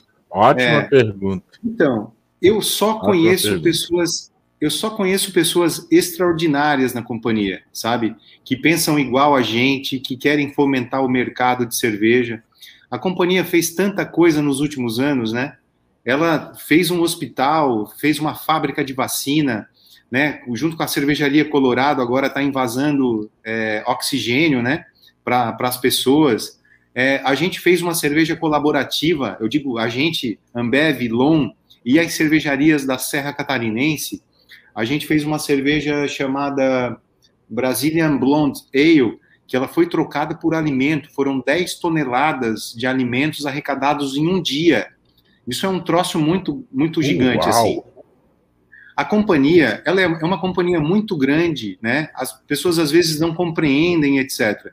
E quando a gente conhece as pessoas que fazem o que a companhia faz, a gente admira ainda mais essa companhia, tá? Eu admiro demais, eu sou muito grato por poder é, ambientar as mesmas pautas junto com, com esse povo, né? É, cara, é muito genial, né? Conhecer, por exemplo, a Laura, que é uma queridíssima, né? Minha companheira sommelier também, o Felipe Sommer, que é o, esse gerente de projetos, né, que oportunizou que a Lon fizesse essas cervejas e outras, né, fizemos uma cervejaria colaborativa com a Goose Island também, o Gui Hoffman, que era um cara que eu admirava desde o meu tempo de caseiro, abri o YouTube para assistir coisas na internet, era o Gui Hoffman que eu, que eu assistia. Então, essa companhia, eu só conheço coisas boas que ela faz, pessoas boas que desenvolvem o mercado, né? Doação de mudas para os agricultores, tem, tem, tanta coisa boa acontecendo e ela fomentando o mercado. É, são pessoas que realmente se preocupam com o mercado. Essa companhia que as pessoas às vezes é, desenham é uma companhia que eu não conheço, sabe? Eu só conheço essas pessoas legais, geniais. Academia da Cerveja, né? Com o Alexandre Esber, que hoje desenvolve um trabalho incrível à frente dessa pasta também. Então eu só conheço o lado bom da companhia, e se, se posso dizer assim, né? Eu só conheço boas ações, boas atitudes e quero ajudar, né? A gente quer ajudar a fazer parte desse processo. A gente tem que ser mais um, né? Porque às vezes o argumento, né? A gente tem que escolher às vezes quem é o nosso antagonista. Porque uma cervejaria artesanal, ela tem 340 dificuldades, sabe? A dificuldade é o frete, é o preço, é a energia, é o funcionário, é o, o frete que não chega, é o preço das coisas, é a distância que a gente tem que percorrer. É, a gente tem 47 dificuldades quando a gente acorda, a gente acorda resolvendo problema. Então, às vezes, a gente escolher um antagonista invisível, sabe? Então, eu vejo, às vezes, muito isso, assim, né? E as pessoas escolherem um antagonista, não, a coisa não está dando certo por mim porque para o outro funciona. Isso, na verdade, às vezes é só um release que é muito raso, sabe? Então é mais ou menos isso que eu posso comentar, assim. Uh, Richard, talvez, é, emendando o que está falando assim, é, talvez aí entre uma coisa por de assim, muita gente analisar, quer dizer, não é nem analisar, muita gente dar essa opinião e, e, e falar essas coisas, criar o, o, o Godzilla chamado Ambev, é, baseado muito assim no, no, no, produto final, né, o que chega da Ambev no mercado, é, aquele aquele negócio que criaram há, há, alguns anos atrás dos, do ódio ao milho, do ódio a tudo isso, talvez isso ajude a criar esse Godzilla chamado Ambev. E também, lógico, que, cara, assim, a gente não pode é, também tapar o sol com a peneira, que assim, lógico, é o tamanho da empresa, o tamanho da companhia que é, o tamanho que é o Ambev, que lógico, ela tem práticas de mercado que que aí é, é da empresa, né? É, é do. É, é, é, do grupo Ambev, é da empresa, é, é, né, que são práticas de mercado que, que aí, para um, para outro, são questionáveis, que um aceita, outro não aceita. Talvez isso que você está falando, eu, assim, eu, eu, assim, particularmente, eu não conhecia essa, isso aí que você falou, a questão lá do, do CIT de, de, que tem no Rio de Janeiro, eu, eu não sabia mesmo disso. Né? Eu vou até procurar Paulo, mais. Eu sabia disso. Eu é, não, vou até procurar mais. Eu sabia Diga. porque eu conheci o cervejeiro na época da famosa e polêmica Skull Hops.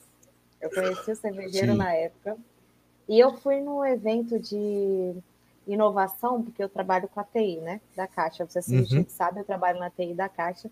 E eu fui num evento de inovação, isso antes da, da pandemia, e eu vi uma palestra do cara desse lugar tecnológico, ele falando muito do Zé Delivery, de outros projetos da Ambev com relação à tecnologia. Então, assim, isso daí eu sabia e, cara, é, é muito. Cara, não, achei, assim, eu é achei massa pra caramba, porque é isso que eu tô falando, é que eu tava falando assim, às vezes é, muita gente dá, dá a opinião dela baseado apenas nisso. Cara, nas práticas de mercado de, de uma multinacional e no produto final que chega. Então, né? Que, então aí o cara fala, ah, porque é isso, é aquilo. E, e, é bom saber dessas coisas, que, né, tudo que faz. É, é até bom essa parceria aí, essa, né, é, Long, Ambev, para lançar essa cerveja, né, para botar a cara no mercado para as pessoas começarem a entender. Porque, lógico, tem aí né, os boatos, as fake news, todo mundo que fala as coisas, algumas coisas. Ah, porque a Ambev compra e a cerveja fica ruim.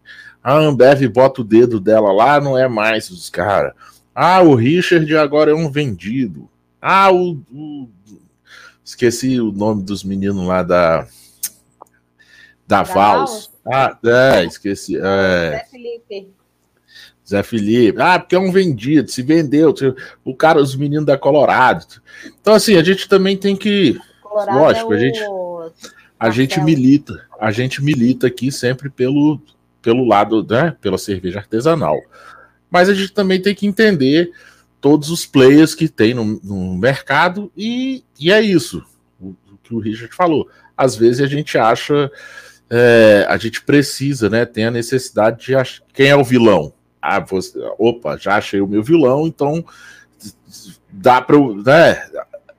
Às vezes vira até assim, você, você procura o vilão para ele ser meio que uma muleta, né, Richard? Tipo, a tua desculpa, é, é tu, tipo toda tua analogia, desculpa, toda tua desculpa vai estar tá ali, né? Toda tua é, desculpa vai estar tá ali. É assim, e não serve para todo mundo, claro, mas às Lógico. vezes é uma é uma analogia que é o antagonista invisível, assim, né? Que é, tudo tá ruim porque alguém fez estar ruim, né? Não, não é isso, né? Longe disso. Então é isso, né? A Suzana comentando realmente né, que conheceu o sítio ou coisa semelhante. A companhia Eu desenvolve há muito. O nome do cervejeiro. É. Era a companhia desenvolve. muito bom há muito tempo a companhia desenvolve bons projetos, etc. Né? Às vezes ela nem fala como ela poderia falar de tudo que faz, né? Porque às vezes quando a gente faz muito marketing a, a respeito do que faz, parece que a gente está vendendo o, é, embalando mais marketing, né? Mas a companhia ela tem zilhões de coisas, ações que ela faz. É uma, é uma companhia incrível, a gente aprende um pouco todo dia. Eu estou muito feliz de poder estar tá ambientando né, esses lugares, assim, porque, de verdade, se fosse um ambiente inóspito ou coisa semelhante, a gente não estaria confortável. Nós estamos muito confortáveis, muito felizes, muito é, realizados com o que a gente já fez e ainda com o que a gente vai fazer, sabe? Porque, de novo, a gente tem sete anos, né? Vamos completar sete anos. Somos uma cervejaria jovem que ainda tem muita lastro ainda para desenvolver e, e, fazer pelo mercado brasileiro. O mercado de cerveja no Brasil, é, dito artesanal, né? A gente está sempre brigando ali naquele número hipotético de 1%, 1%, 1,5%, né? É um número meio esquisito que a gente nem consegue auferir direito. E, cara, tem muito coisa, tem muita coisa para acontecer ainda tem muita água para passar debaixo dessa ponte, né? E, e longa, e a gente as boas e, cervejas. Esse, vida longa, e, as boas cervejas, sempre. E a gente e a gente sentou e a gente sentou em cima desse número e fica nesse número aí o tempo inteiro girando em cima desse número e, e, e não enxerga a, as coisas para frente, não sai desse círculo vicioso para enxergar que, cara, a gente pode sair desse número, que aliás, ninguém sabe se ainda continua sendo esse número ou se esse número é maior. Né? Sabe uma coisa que, que você falou no início da live, Paulão, por exemplo, você citou que você comprou um barril de 10 litros de uma IPA de alguém, né? Da, Isso, da, da cervejaria da aqui. IPA, da, da IPA com cacau da Medstein. Amém. É, isso, isso é o novo normal, tá? Porque, por exemplo, agora na pandemia, os consumidores estão consumindo, né? Consumidor consumindo é redundante, né? Os consumidores estão optando por embalagens menores, né? Então, assim, as cervejarias precisam se adaptar, elas precisam se reinventar e etc, né? Então, a gente hoje lançou muitas cervejas que nós tínhamos no formato 600 mililitros, nós temos long necks hoje.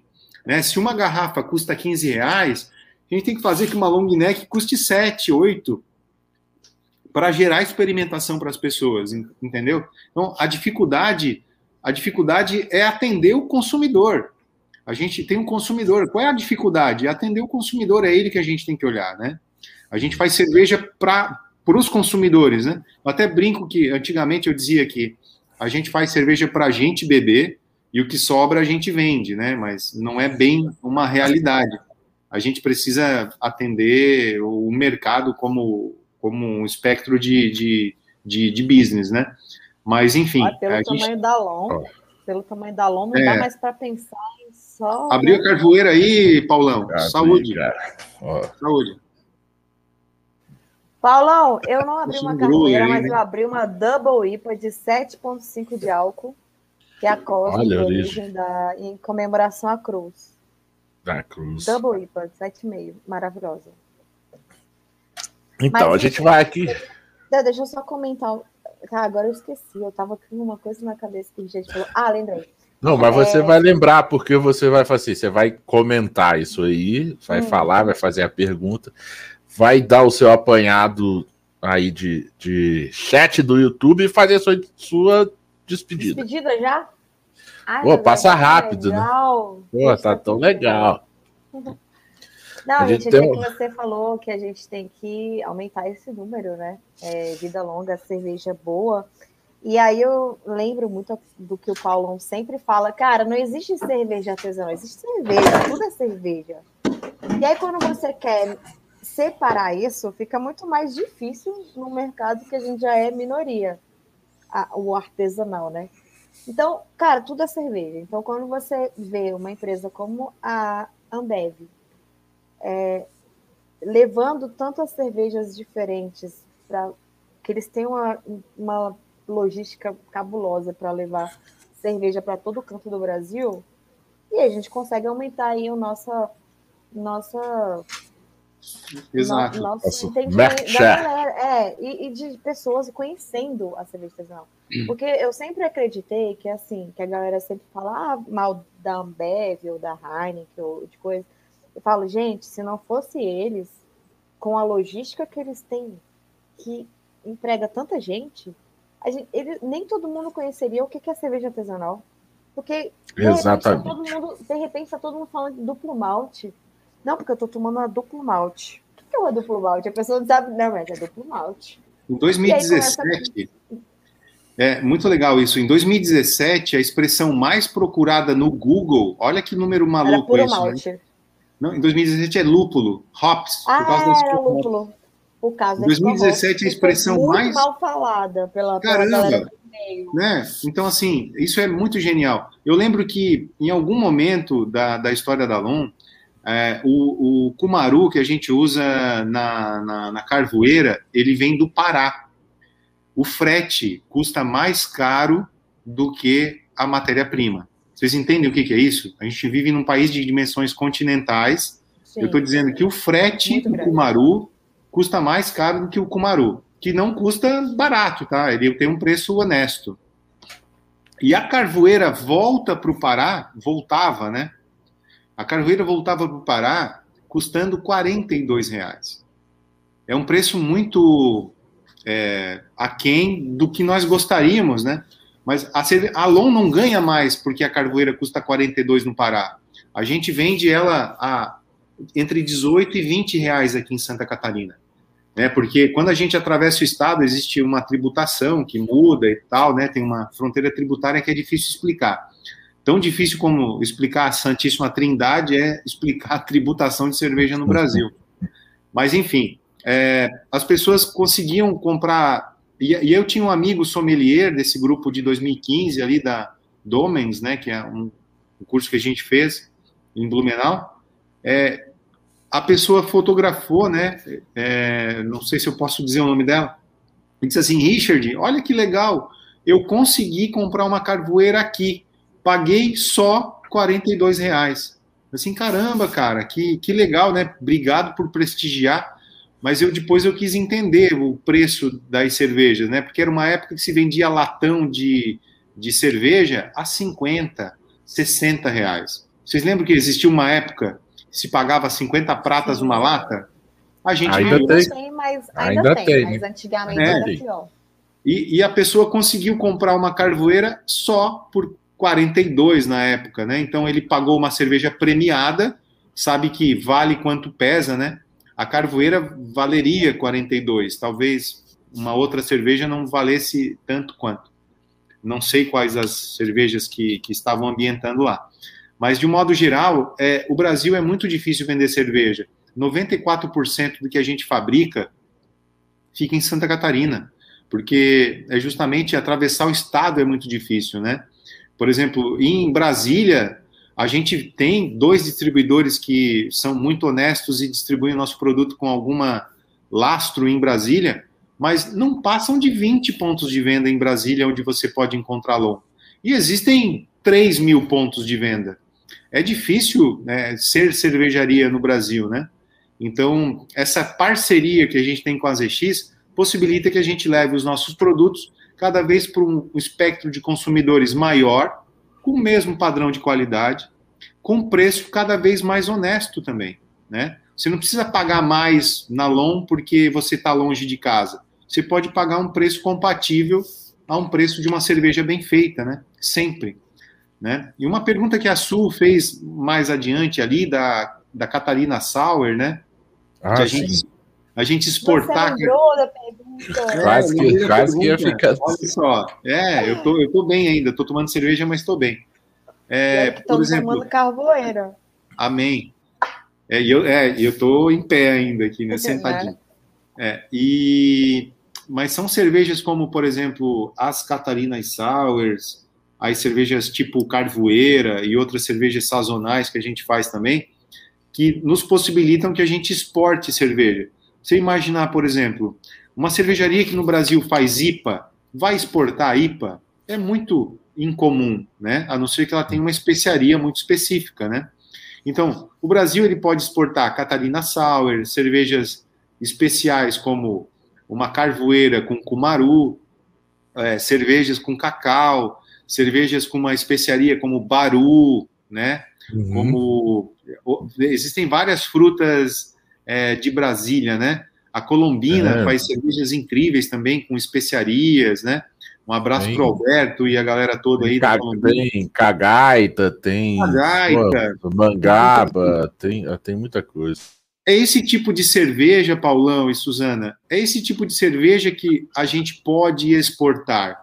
A gente não vai exportar cerveja puro malte Pilsen, não vai exportar uma Helles, não vai exportar uma, sei lá, uma Barley Wine. Ninguém quer tomar cerveja Sim. standard porque é brasileira. A gente vai exportar cerveja com DNA brasileiro, com a tipicidade do Brasil, com lúpulo brasileiro, que... com levedura brasileira. Aqui não tem lá fora, né? Aqui não brasileira. tem, né? Exato. Aqui não é, tem lá fora. Uma IPA, porque uma IPA bem feita, o americano sabe fazer, ele ensinou a gente a fazer, né? Uma Flanders é, belga, pô, os caras têm lá e custa um euro. Você não consegue vender cerveja a um euro né, no Brasil. Então é isso, né? Então a gente tem que adaptar o nosso mercado, né? E a nossa e a nossa moeda, apesar de estar o câmbio, né, o dólar a 6 por 1, euro 7 por 1 às vezes, é difícil exportar cerveja, né? Porque o mercado lá fora também não, não entende o que é cerveja brasileira, qual a capacidade do mercado brasileiro e etc. E agora, nesse momento, claro, a pandemia deu uma embaralhada toda né, no, no mercado global de importação e exportação, etc., ficou ainda mais difícil, né? Mas, de modo geral, a dificuldade das cervejarias é o mercado, né? Não é difícil fazer cerveja, é difícil vender cerveja. Não, é, fazer cerveja é fácil, só não é simples. É um cara, é um cara aí de Santa Catarina que fala isso. É isso aí. Falam então, eu queria, eu queria, né? Eu já até rolou aí, ó. Seria, seria uma honra ter uma torneira da com a Lonra aqui no nosso bar. Oh. Depois é... me manda, Tássio me manda um direct, vai ser uma honra poder o Tássio, negociar com você. Então, o Tássio é, é o mestre cervejeiro da Medstein, que é uma das nossas patrocinadoras, que abriu recentemente a fábrica aqui com, com o, o o bar de fábrica, que eles têm 18 cervejas, e ele falou até aqui, acho que, que você deve conhecer os, as pessoas também, que ele fala aqui, ó, documentário Brasília Terroir dos amigos Vitorzinho e Vitor Antoninazzi, que vale muito a pena conferir. Não sei se você conhece esses aí também. Acompanhei também. Legal o documentário deles, muito bom. E eu ah. preciso voltar a Brasília, né? Porque de 2018 para hoje mudou bastante coisa, né? Você precisa voltar a Brasília, mas as, eu, coleciono, as... eu coleciono bolachas de chopp e copos, né? Posso contar a história do, dos copos? Pode. Mas Tião, você, você, você, você coleciona porque você compra ou porque você leva para cá? Eu, eu geralmente compro, troco, né? A gente faz escambos. É, eu tenho uma história porque quando a gente estava agora no backstage, né, conversando nós três, a Suzana contou uma história de um Uber, né, que ela pegou e uma história triste, né? Depois é, ela pode A história do, da carvoeira, né? Que eu, é. E aí todos, todos, é. todos nós temos história de carvoeira. É, e ela me fez lembrar. E a, e a Suzana me fez lembrar que em 2018 a festa de premiação foi lá no bar da Corina se o Tião tá ainda aí, ele, ele se manifeste ainda. Tião deve estar. Tião deve estar. Tá. É, e, e aí, 2018, a festa foi lá na Corina e a festa aconteceu, né? A revelação das premiadas e tal. A gente ganhou, acho que duas ou três premiações naquele dia, foi bem legal. E, e eu estava bem feliz, estava tomando umas cervejas bem boas lá. A Corina manda muito bem. E eu estava lá fora tomando um ar com meu copo cheio, né? Meu copo preferido, copo cheio. E o Ronaldo Rossi, ele passa por mim e diz assim: Richard, eu tô indo embora, tô indo pro hotel, vamos embora. Eu tava meio é, bom naquele momento, né? Vamos, vamos embora. Tinha bebido boas cervejas, né? Boas cervejas, né? No legal. plural, né? Você percebe que eu tomei no plural também. e, e peguei carona com o Ronaldo. E daqui a pouco mais gente entrou no. Não sei se foi a Bárbara que entrou no, no Uber também. A gente foi em quatro, cinco pessoas para casa. Familiar. Querida, Bárbara queridíssima, um beijo para ela. Gente finíssimo. E, e a gente foi, a gente foi para o hotel, porque o hotel era, era o mesmo hotel que, que os juízes ficavam e tal. E já era tarde, já era uma boa hora da noite, assim. E, e de repente, o Ronaldo começa a me acusar, porque o meu copo estava cheio e era um copo de vidro da Corina. E eu, cara, eu nunca fiz isso assim, né? De, enfim. E o Ronaldo começou a botar pilha. Richard, você vem de Santa Catarina, não se faz isso, cara. Você tem que devolver o copo e não sei o quê. Ele ficou a viagem inteira é, batendo em mim, assim. Assim, Ronaldo, eu vou me, me dar o telefone do, do dono aqui e tal. Preciso, preciso me reportar. Eu não sou assim. Eu não vou fazer esse essa desfeita, né? Não é hábito meu. Eu nunca fiz isso na vida. Amém. E ele conseguiu o contato do, do proprietário da Corina, um dos proprietários, eu não lembro o nome dele agora, né? E troquei uma mensagem de áudio assim: pô, brother, eu sem querer sair com seu copo, tô indo embora e tal. Você quer que eu devolva ele amanhã? O que, que eu faço? Eu mando por um Uber? Eu faço um depósito né, do, do dinheiro? Sei lá o que, que eu faço. Não, Richard, relaxa, cara. E, e, você me devolve um copo da Long assim que eu voltar a Santa Catarina, né? E assim a gente combinou, que eu ia devolver um copo da, da Lon é, quando, quando eles voltassem a, a, a, Santa Catarina. E eu tô devendo esse copo desde 2018, assim, é uma conta que eu não paguei ainda, tá? Eu não roubei o copo, por favor. Eu só levei ele embora. Ele, tá aqui, eu, eu, ele deve estar tá no meu repertório aqui, tá? Devo ter trazido para casa. Ele está aqui no meu repertório da minha cristaleira, junto com uma bolacha do Republicans, também tem uma bolacha do Tetas, X-Bar, né? Essa do, do Teta, gente, eu queria muito que você contasse a história do Teta, Rita. Por favor, ó, mas, ó, em, re, em relação, não, mas em relação ao copo, é, a gente vai aqui estourar o, o, fim do programa mesmo, só contando as histórias. Em relação ao copo, olha, é, Tião, Heitor, Eduardo e Marcel já resolvemos, tá? O copo vai chegar para vocês aí, a gente vai vai resolver. O Braçaria vai resolver esse meio de campo aí para vocês não ficarem mais com raiva um, um, do outro, tá? O Braçaria vai fazer o meio de campo, ok? porque, vou devolver, cara, vou, Paulão, porque... vou devolver o copo cheio, inclusive. Vou mandar os copos e as cervejas. Coisa, né? E tem, eu não sei se quando você veio a Brasília, você ficou. Porque a Corina é Cara, eu vou dizer assim, é a pioneira de Brasília em, em cerveja artesanal, assim, de, de ser a, assim, a pioneira, a, é a cigana pioneira de Brasília. Ah, eles começaram, eles tinham uma Kombi que vendia só cervejas que vinham de fora, e eles foram os pioneiros de fazer cerveja deles, né, ser os primeiros ciganos e, e, e fazer. Corina, assim, eu sou muito fã e, e tenho fui, né, fui muito fã deles, da Corina, e hoje eu tenho o prazer de, de dizer que eu sou amigo de todos os sócios lá, né? Tipo, amigo mesmo, amigo pessoal de todos os sócios. Então, um grande beijo, Heitor, Dudu e Marcel. E o Tião, o Tião não gosto muito dele, não, mas. Paulo, mas você que... me lembrou a primeira vez que eu peguei um lúpulo na minha mão foi com o pessoal da Corina, que eles têm uma, não sei se ainda tem, o Marcel tinha uma plantação de lúpulo. Tem lá na Corina e, ainda. E na época que eles andavam lá com a combizinha deles, antes de ter a cervejaria, eles levavam o lúpulo para a gente ver, para apresentar para as pessoas. E foi a primeira vez que eu vi um lúpulo na minha mão, assim, fresco. Então, é, e, ó, e, e, como a gente conversou, né, primeiro já agradeço novamente o Richard ter topado participar aqui do programa com a gente. A gente está indo embora ainda não, Richard, mas eu agradeço você ter topado participar. Cara, um papo muito legal, uma resenha muito boa. E como eu já tinha, né? Falei pro Richard que ia falar. Essa aqui é, podem me recriminar, tal.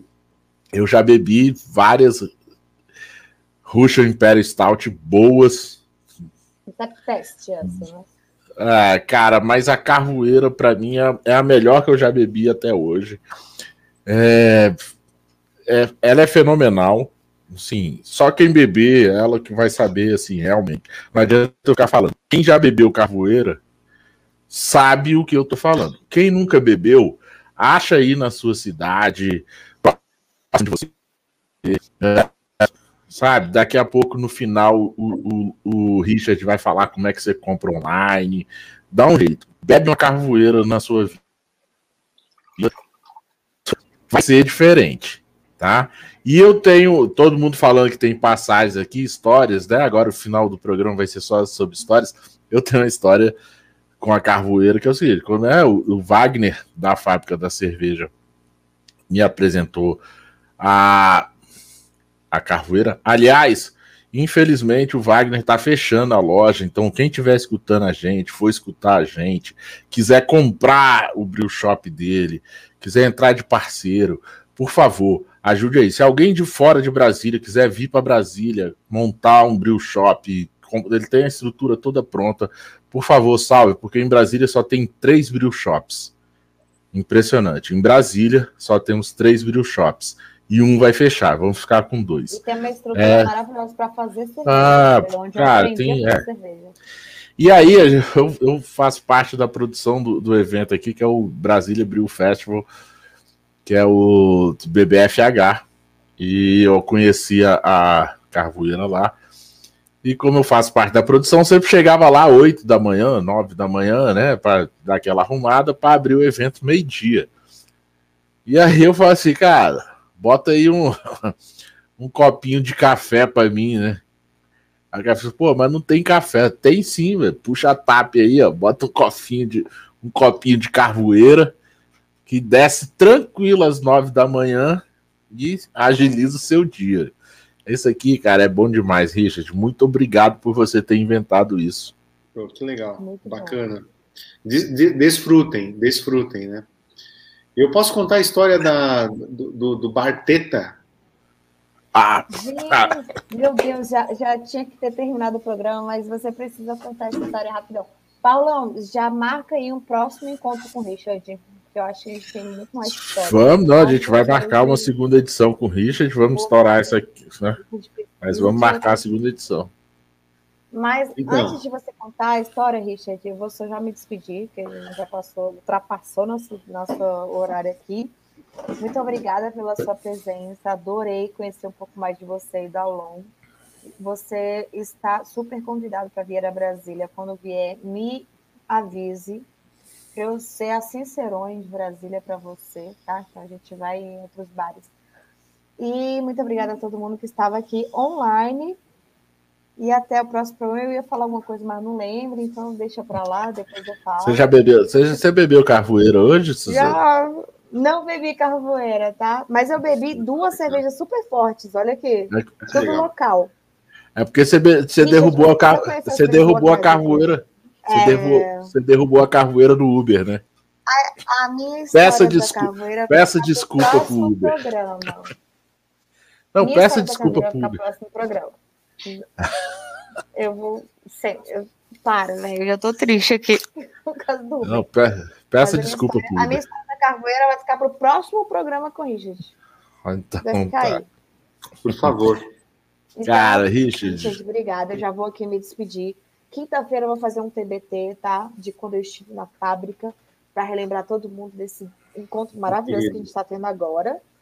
E até a próxima. Eu espero que você volte, porque tem, eu tenho certeza que tem muito mais história para contar da Long. E aí, com sete ah, anos, é muita mais. coisa para contar. Eu quero. E já estou esperando, quero... tá? A nossa, a toda nossa, para eu trazer seu livro e a toda nossa para mim aqui. E eu quero fazer, quero fazer um rolê em Brasília, né, com esses points novos todos, e com certeza vamos fazer um, uma van e fazer um gabaritar todos os pubs, bares e tudo, né? Vai ser, vai ser divertido. E beber locais, cara, tem muita Amém. cerveja boa local aqui, viu? Já, já te aviso logo. E, por favor, coloque uma torneira da Lon na Medstein. Eu vou fazer assim, uma campanha. Quero Lon na Medstein. Vamos combinar. Triangulamos com o Paulão. Paulão, triangule essa história pra gente, por favor. Tá, vou te, eu vou te passar o contato do, do Tássio, a gente vai se falando aí. Espero que a gente continue se falando por um bom tempo, assim, né? Já tem o meu o, o seu contato, você tem o meu contato. Pode, assim, contato aberto, pode me chamar, pode pedir, pode. Sei que seu tempo aí deve ser muito mais corrido do que o meu. Mas quando quiser, aqui está aberto e, e, também te mando mensagem quando precisar de alguma coisa. Vamos, vamos manter essa, esse, esse canal aí. Legal. Eu quero te agradecer muito, muito mesmo, Richard. Assim, acho que eu, eu conversei hoje com o Wagner lá na, na fábrica da cerveja, quando eu passei lá mais cedo para pegar as, as lons. Eu falei, cara, é, me impressionei, nem, nem tive tempo de mandar essa, é, falar com o Botelho sobre isso, que o Botelho que falou assim, eu falei, Botelho, tu tem um contato do, do Richard para chamar ele pro programa? Ele, cara, não tem, mas eu sempre falo com ele pelo Instagram e, e ele sempre responde, sempre me respondeu, tal, manda lá que ele vai te responder. Aí eu mandei, o né, falei com o Richard no Instagram e ele prontamente ele, Paulão, eu tô na estrada, não, assim, não, não tem como conversar aqui pelo, né, pelo Instagram, tô na estrada. Anota aí meu zap e me manda o zap que assim que puder eu te respondo e a gente mantém contato. Então, assim, é, cara, eu fiquei assim, eu acho, eu acho muito legal isso, de, assim, de, pô, o cara da cervejaria, o Richard, que é o Richard, e o cara para, pra, sabe? É, é aquilo que a gente falou mais cedo. É, assim, as pessoas são humanas, as pessoas são amigas, as pessoas, né? Então, assim, quero agradecer mesmo. O, pode fazer sua despedida, suas histórias. Conta aí onde é que tem LON, onde é que tem toda nossa, onde é que. E não, não esqueça Tudo. de contar a história da, do Teta, tá? Porque ah, e a história do Teta. Da Teta, já do pode, Teta. Já pode se despedir contando a história do Tetas. Então, é, pr primeiro, Paulão e, e Suzana, assim, eu preciso agradecer muito vocês, né? Porque eu, eu sou bastante hard user de internet e eu já seguia vocês desde muito tempo, assim. Então, para mim é muito muito natural esse contato entre nós e tal. E eu quero que vocês me queiram bem, assim, porque aqui desse outro lado tem um cara que militou muito duro pela cerveja, trabalha muito arduamente pela cerveja artesanal e que não alcançou nada ainda. A gente está trabalhando para construir alguma coisa pelo mercado de cerveja. O mercado de cerveja ele pode ser muito maior do que ele é e ele precisa de pessoas como vocês.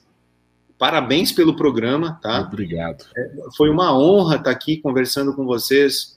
É, eu me diverti aqui do outro lado. Eu tô, eu tô na mesa de bar conversando com amigos como se eu tivesse na minha casa. É estou, estou na minha essa. casa, né? Então, obrigado por essa oportunidade. Eu estou muito feliz aqui. Não é nenhum sacrifício conversar sobre cerveja e ter a simpatia de vocês. Para finalizar, então, vou contar uma história bem engraçada, né? Como tem que ser esse programa leve, tal. Quando eu tive em Brasília em 2018, preciso contextualizar. Em 2018 eu estive em Brasília e eu não conhecia Brasília, né? A minha família não conhece Brasília. E então a gente faz primeiro um rolê de juiz, né? A gente come quadradinho, vai, vai no quarto do hotel, julga a cerveja, volta para o quarto e tal. E de repente o evento continua mais flexível, né? A gente consegue sair para comer fora e tal e tal. E eu fiz uma amizade com Michael Hall. Michael Hall é um um ex-presidente do BJCP, um, um simpaticíssimo, né? E ele hoje é casado com uma brasileira, a Lourdes. Então, um beijo para o Michael Hall, um beijo para Lourdes, que moram em Los Alamos, lá nos Estados Unidos. E aí eu estava é, na frente do hotel. E onde é que você vai, Richard? Cara, eu gosto de queijo e abrir um bar de queijos. Imagina, um bar de queijo. Eu moro no interior, não tem isso, né? Então vamos num bar de queijos. Olha só, me convenceu na primeira frase. Então eu fui num bar chamado Teta X Bar, né? É um nome muito bom e está aberto até hoje, um lugar fantástico, né? Muito e boa culinária lá. Cheguei com o Michael Hall, a Lourdes, que é a esposa, mais uma, um, uma turma grande de juízes que estavam no, no, no evento também.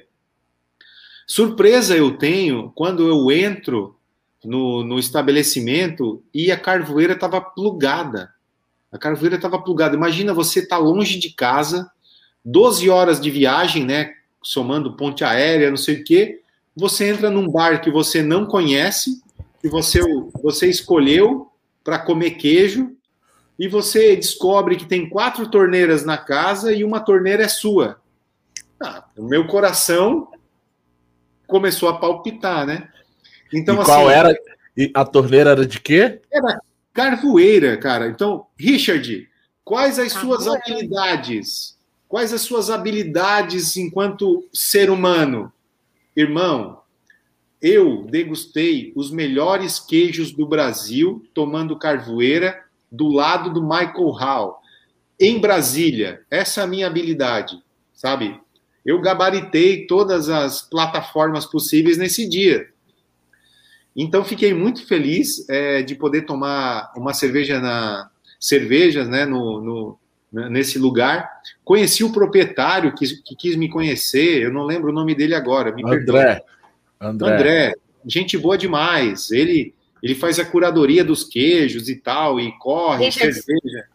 Só fazendo aqui um adendo, é, da Carvoeira para Teta são 1.675 quilômetros. Olha só, que loucura. Então, eu estava eu, eu muito emocionado nesse dia. E, e, eu paguei, eu paguei a comanda, eu, eu paguei queijo para todo mundo, eu paguei carvoeira para todo mundo. E aí quando, aí, quando veio a comanda do cartão de crédito, eu cheguei em casa, né? A primeira coisa que eu fiz quando cheguei em casa foi pegar a esposa pela mão e disse assim: amor, preciso te explicar uma coisa. Essa fatura do cartão aqui, que é, é Teta X Bar, não é o que você está pensando. Isso aqui é um, é um bar de cerveja que vende queijo e tal. Então eu, eu levei a bolacha de chopp para casa, né? Tem a bolacha de chopp aqui no meu campo de visão aqui. Então eu levei a bolacha de chopp para casa, eu mostrei o lugar no Instagram para ela e tal, para dizer que aquela aquela comanda que eu paguei, na verdade, era um bar cervejeiro que Prometo tinha que era um né? bar. Né? É, então, mas eu precisei explicar. Antes que ela me perguntasse, eu já expliquei em casa para não ter problema, assim. Já se, já se adiantou. E, exatamente, me adiantei. Então, Brasília, e, e, não foi só o Teta X Bar, assim, eu, eu visitei o República, visitei a Hope Capital, visitei a Corina, visitei a Fábrica da Cerveja, visitei o, os bares do Lago, né? É Lagoa ou Lago? Eu sempre esqueço. Lago Paranoá. Eu visitei alguns bares no Lago que tinham cervejas artesanais também. Fiquei com meu primo Jefferson, né? O Jefferson Westphal me, me, me levou em duas igrejas e me levou em quatro bares, né? Então ele, ele gabaritou bacana. Para balancear, né? Para balancear. É, a gente rezava e tomava uma cerveja, né? Então foi mais ou menos isso, né? E, e foi muito divertido. Conheci Brasília conheci o mercado público, que é um lugar fenomenal para comer, para tomar um Não, caldo de cana. É, é a torre de TV. É uma feira, feira livre. É uma feira livre. É, eu, Não é mercado público nem municipal. É, é a torre. É a feira. feira da é uma feira livre. Enfim, eu não lembro o nome daquilo, né? Mas é, do lado da antena tinham várias tendas. Da antena, né? Uma torre. É, uma é a torre, torre de TV. Exatamente. Então, comi lá um. Como é que é o nome do prato? Acarajé. Acarajé. Acarajé. Picância média, mas a, a, pimenta entrou debaixo do prato e zoou tudo assim. Mas foi legal. Que aí um caldinho de cana ali cortou um pouquinho da, da pimenta e foi bem bacana. Então, adoro Brasília, quero voltar a Brasília. Com certeza eu não voltarei a Brasília sem avisar vocês, né? Para a gente fazer um rolê infinito. Quero conhecer todas as cervejarias possíveis. Cerve... É, cara, deixei muitos amigos em Brasília e gosto muito de Brasília, a arquitetura de Brasília, o clima, aquele calorzinho, né? Eu vi é o Paulão seco, hoje. Né? É meio seco. Eu, eu, tava, eu tava de jaqueta, eu tava de camiseta, blusa, duas jaquetas e eu vejo o Paulão sem camisa fazendo um story me marcando. Assim, como é que eu vou marcar? Como é que eu vou repostar uma, uma imagem do Paulão com aquele tamanho, com aquele corpãozinho, sem camisa? Esse cara, como é que esse cara me conhece? A gente está no Brasil. Onde é que a gente está? Eu estava com quatro roupas. o Paulão estava com zero roupa. Eu tava, eu tava fazendo faxina. Não serve eu, de base, tá, Paulão? Eu tava, eu tava fazendo faxina. Eu tava, eu tava fazendo faxina aquela hora e, e, mostrando a vida como ela é, né? Tipo, Olha como minha o Brasil. Paulo minha esposa, não serve de minha esposa, base, tá, minha esposa, Richard, tá frio sim. Minha esposa até me mandou uma é mensagem. Né? Olha minha esposa até me mandou é uma mensagem assim, foi tipo, que isso, amor? Nudes no braçaria? Eu falei, tipo, não, tô, não, tô limpando a cozinha, fazendo faxina e tal.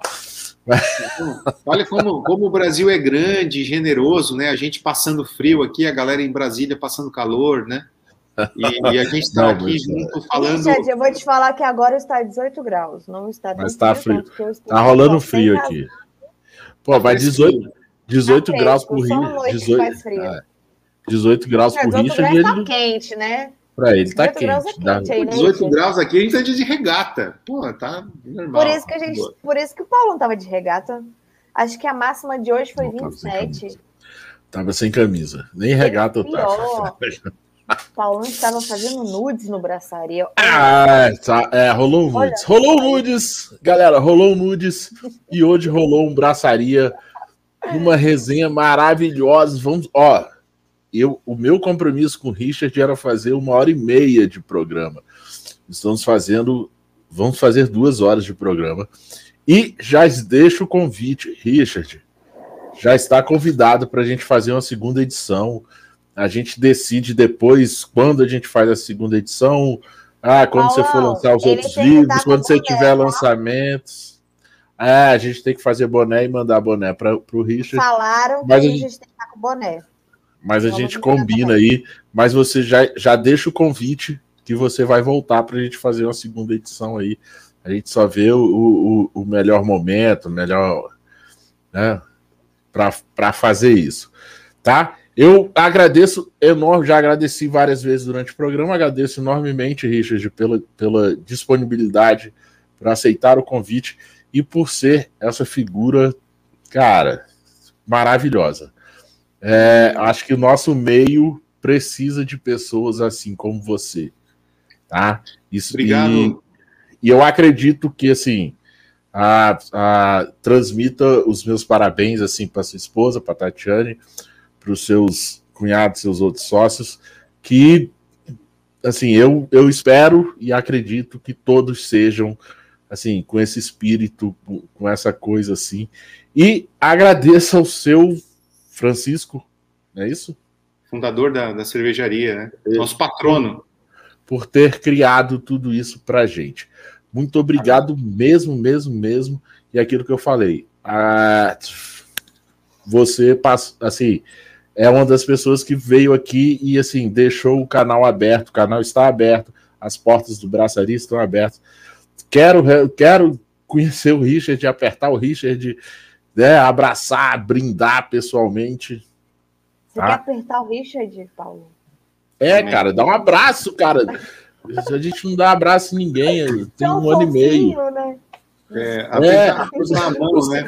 Ó, te, teve, teve gente aqui que, que, que, que mandou no início da live. Tipo, caramba, achei que era o Richard Rasmussen que estava é. fazendo o programa. acho que, isso, né? acho que já rolou essa piadinha com o Richard em algum momento. É, eu sou um pouquinho mais bonito, talvez, mas agora, é, de novo, né? Eu sou muito ruim de despedida também, tá? Suzana e Paulão, caramba. É, fico muito agradecido pela oportunidade. Estou aqui realmente de coração aberto, comentando com vocês uma coisa que eu gosto muito, que é fazer cerveja, né, contar histórias e contar a nossa história também, que ela é uma história muito recente, mas uma história de muito trabalho, né? É, somos muito apaixonados pelo que fizemos, né? Temos uma cervejaria que é sinônimo de qualidade, tradição, amor, resiliência e tudo mais. Então, a cada 3 mil litros de cerveja, a gente gera um emprego direto. Então, consuma cervejas artesanais, locais, né? Como a Suzana diversas vezes citou, assim, que muito inteligentemente é, comenta, assim, é, a gente deve fomentar a indústria local, artesanal também. Viva né, as boas cervejas. Espero encontrá-los o mais breve. Fica o convite para vocês visitarem Santa Catarina, tá? É, ah, o quão, com certeza. O quão possível, não deixem de, de me contactar. Richard, estou indo aí. Tens tempo para me receber?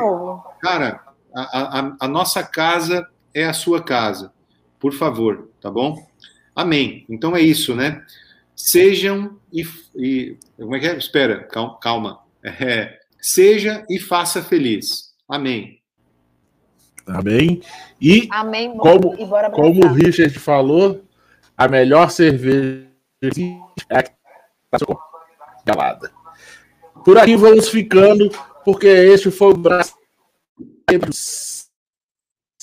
no dia 3 do 8 de 2021, ao vivo no canal Braçaria Brasília no YouTube, com o oferecimento de cervejaria Medstein e Bar Godofredo.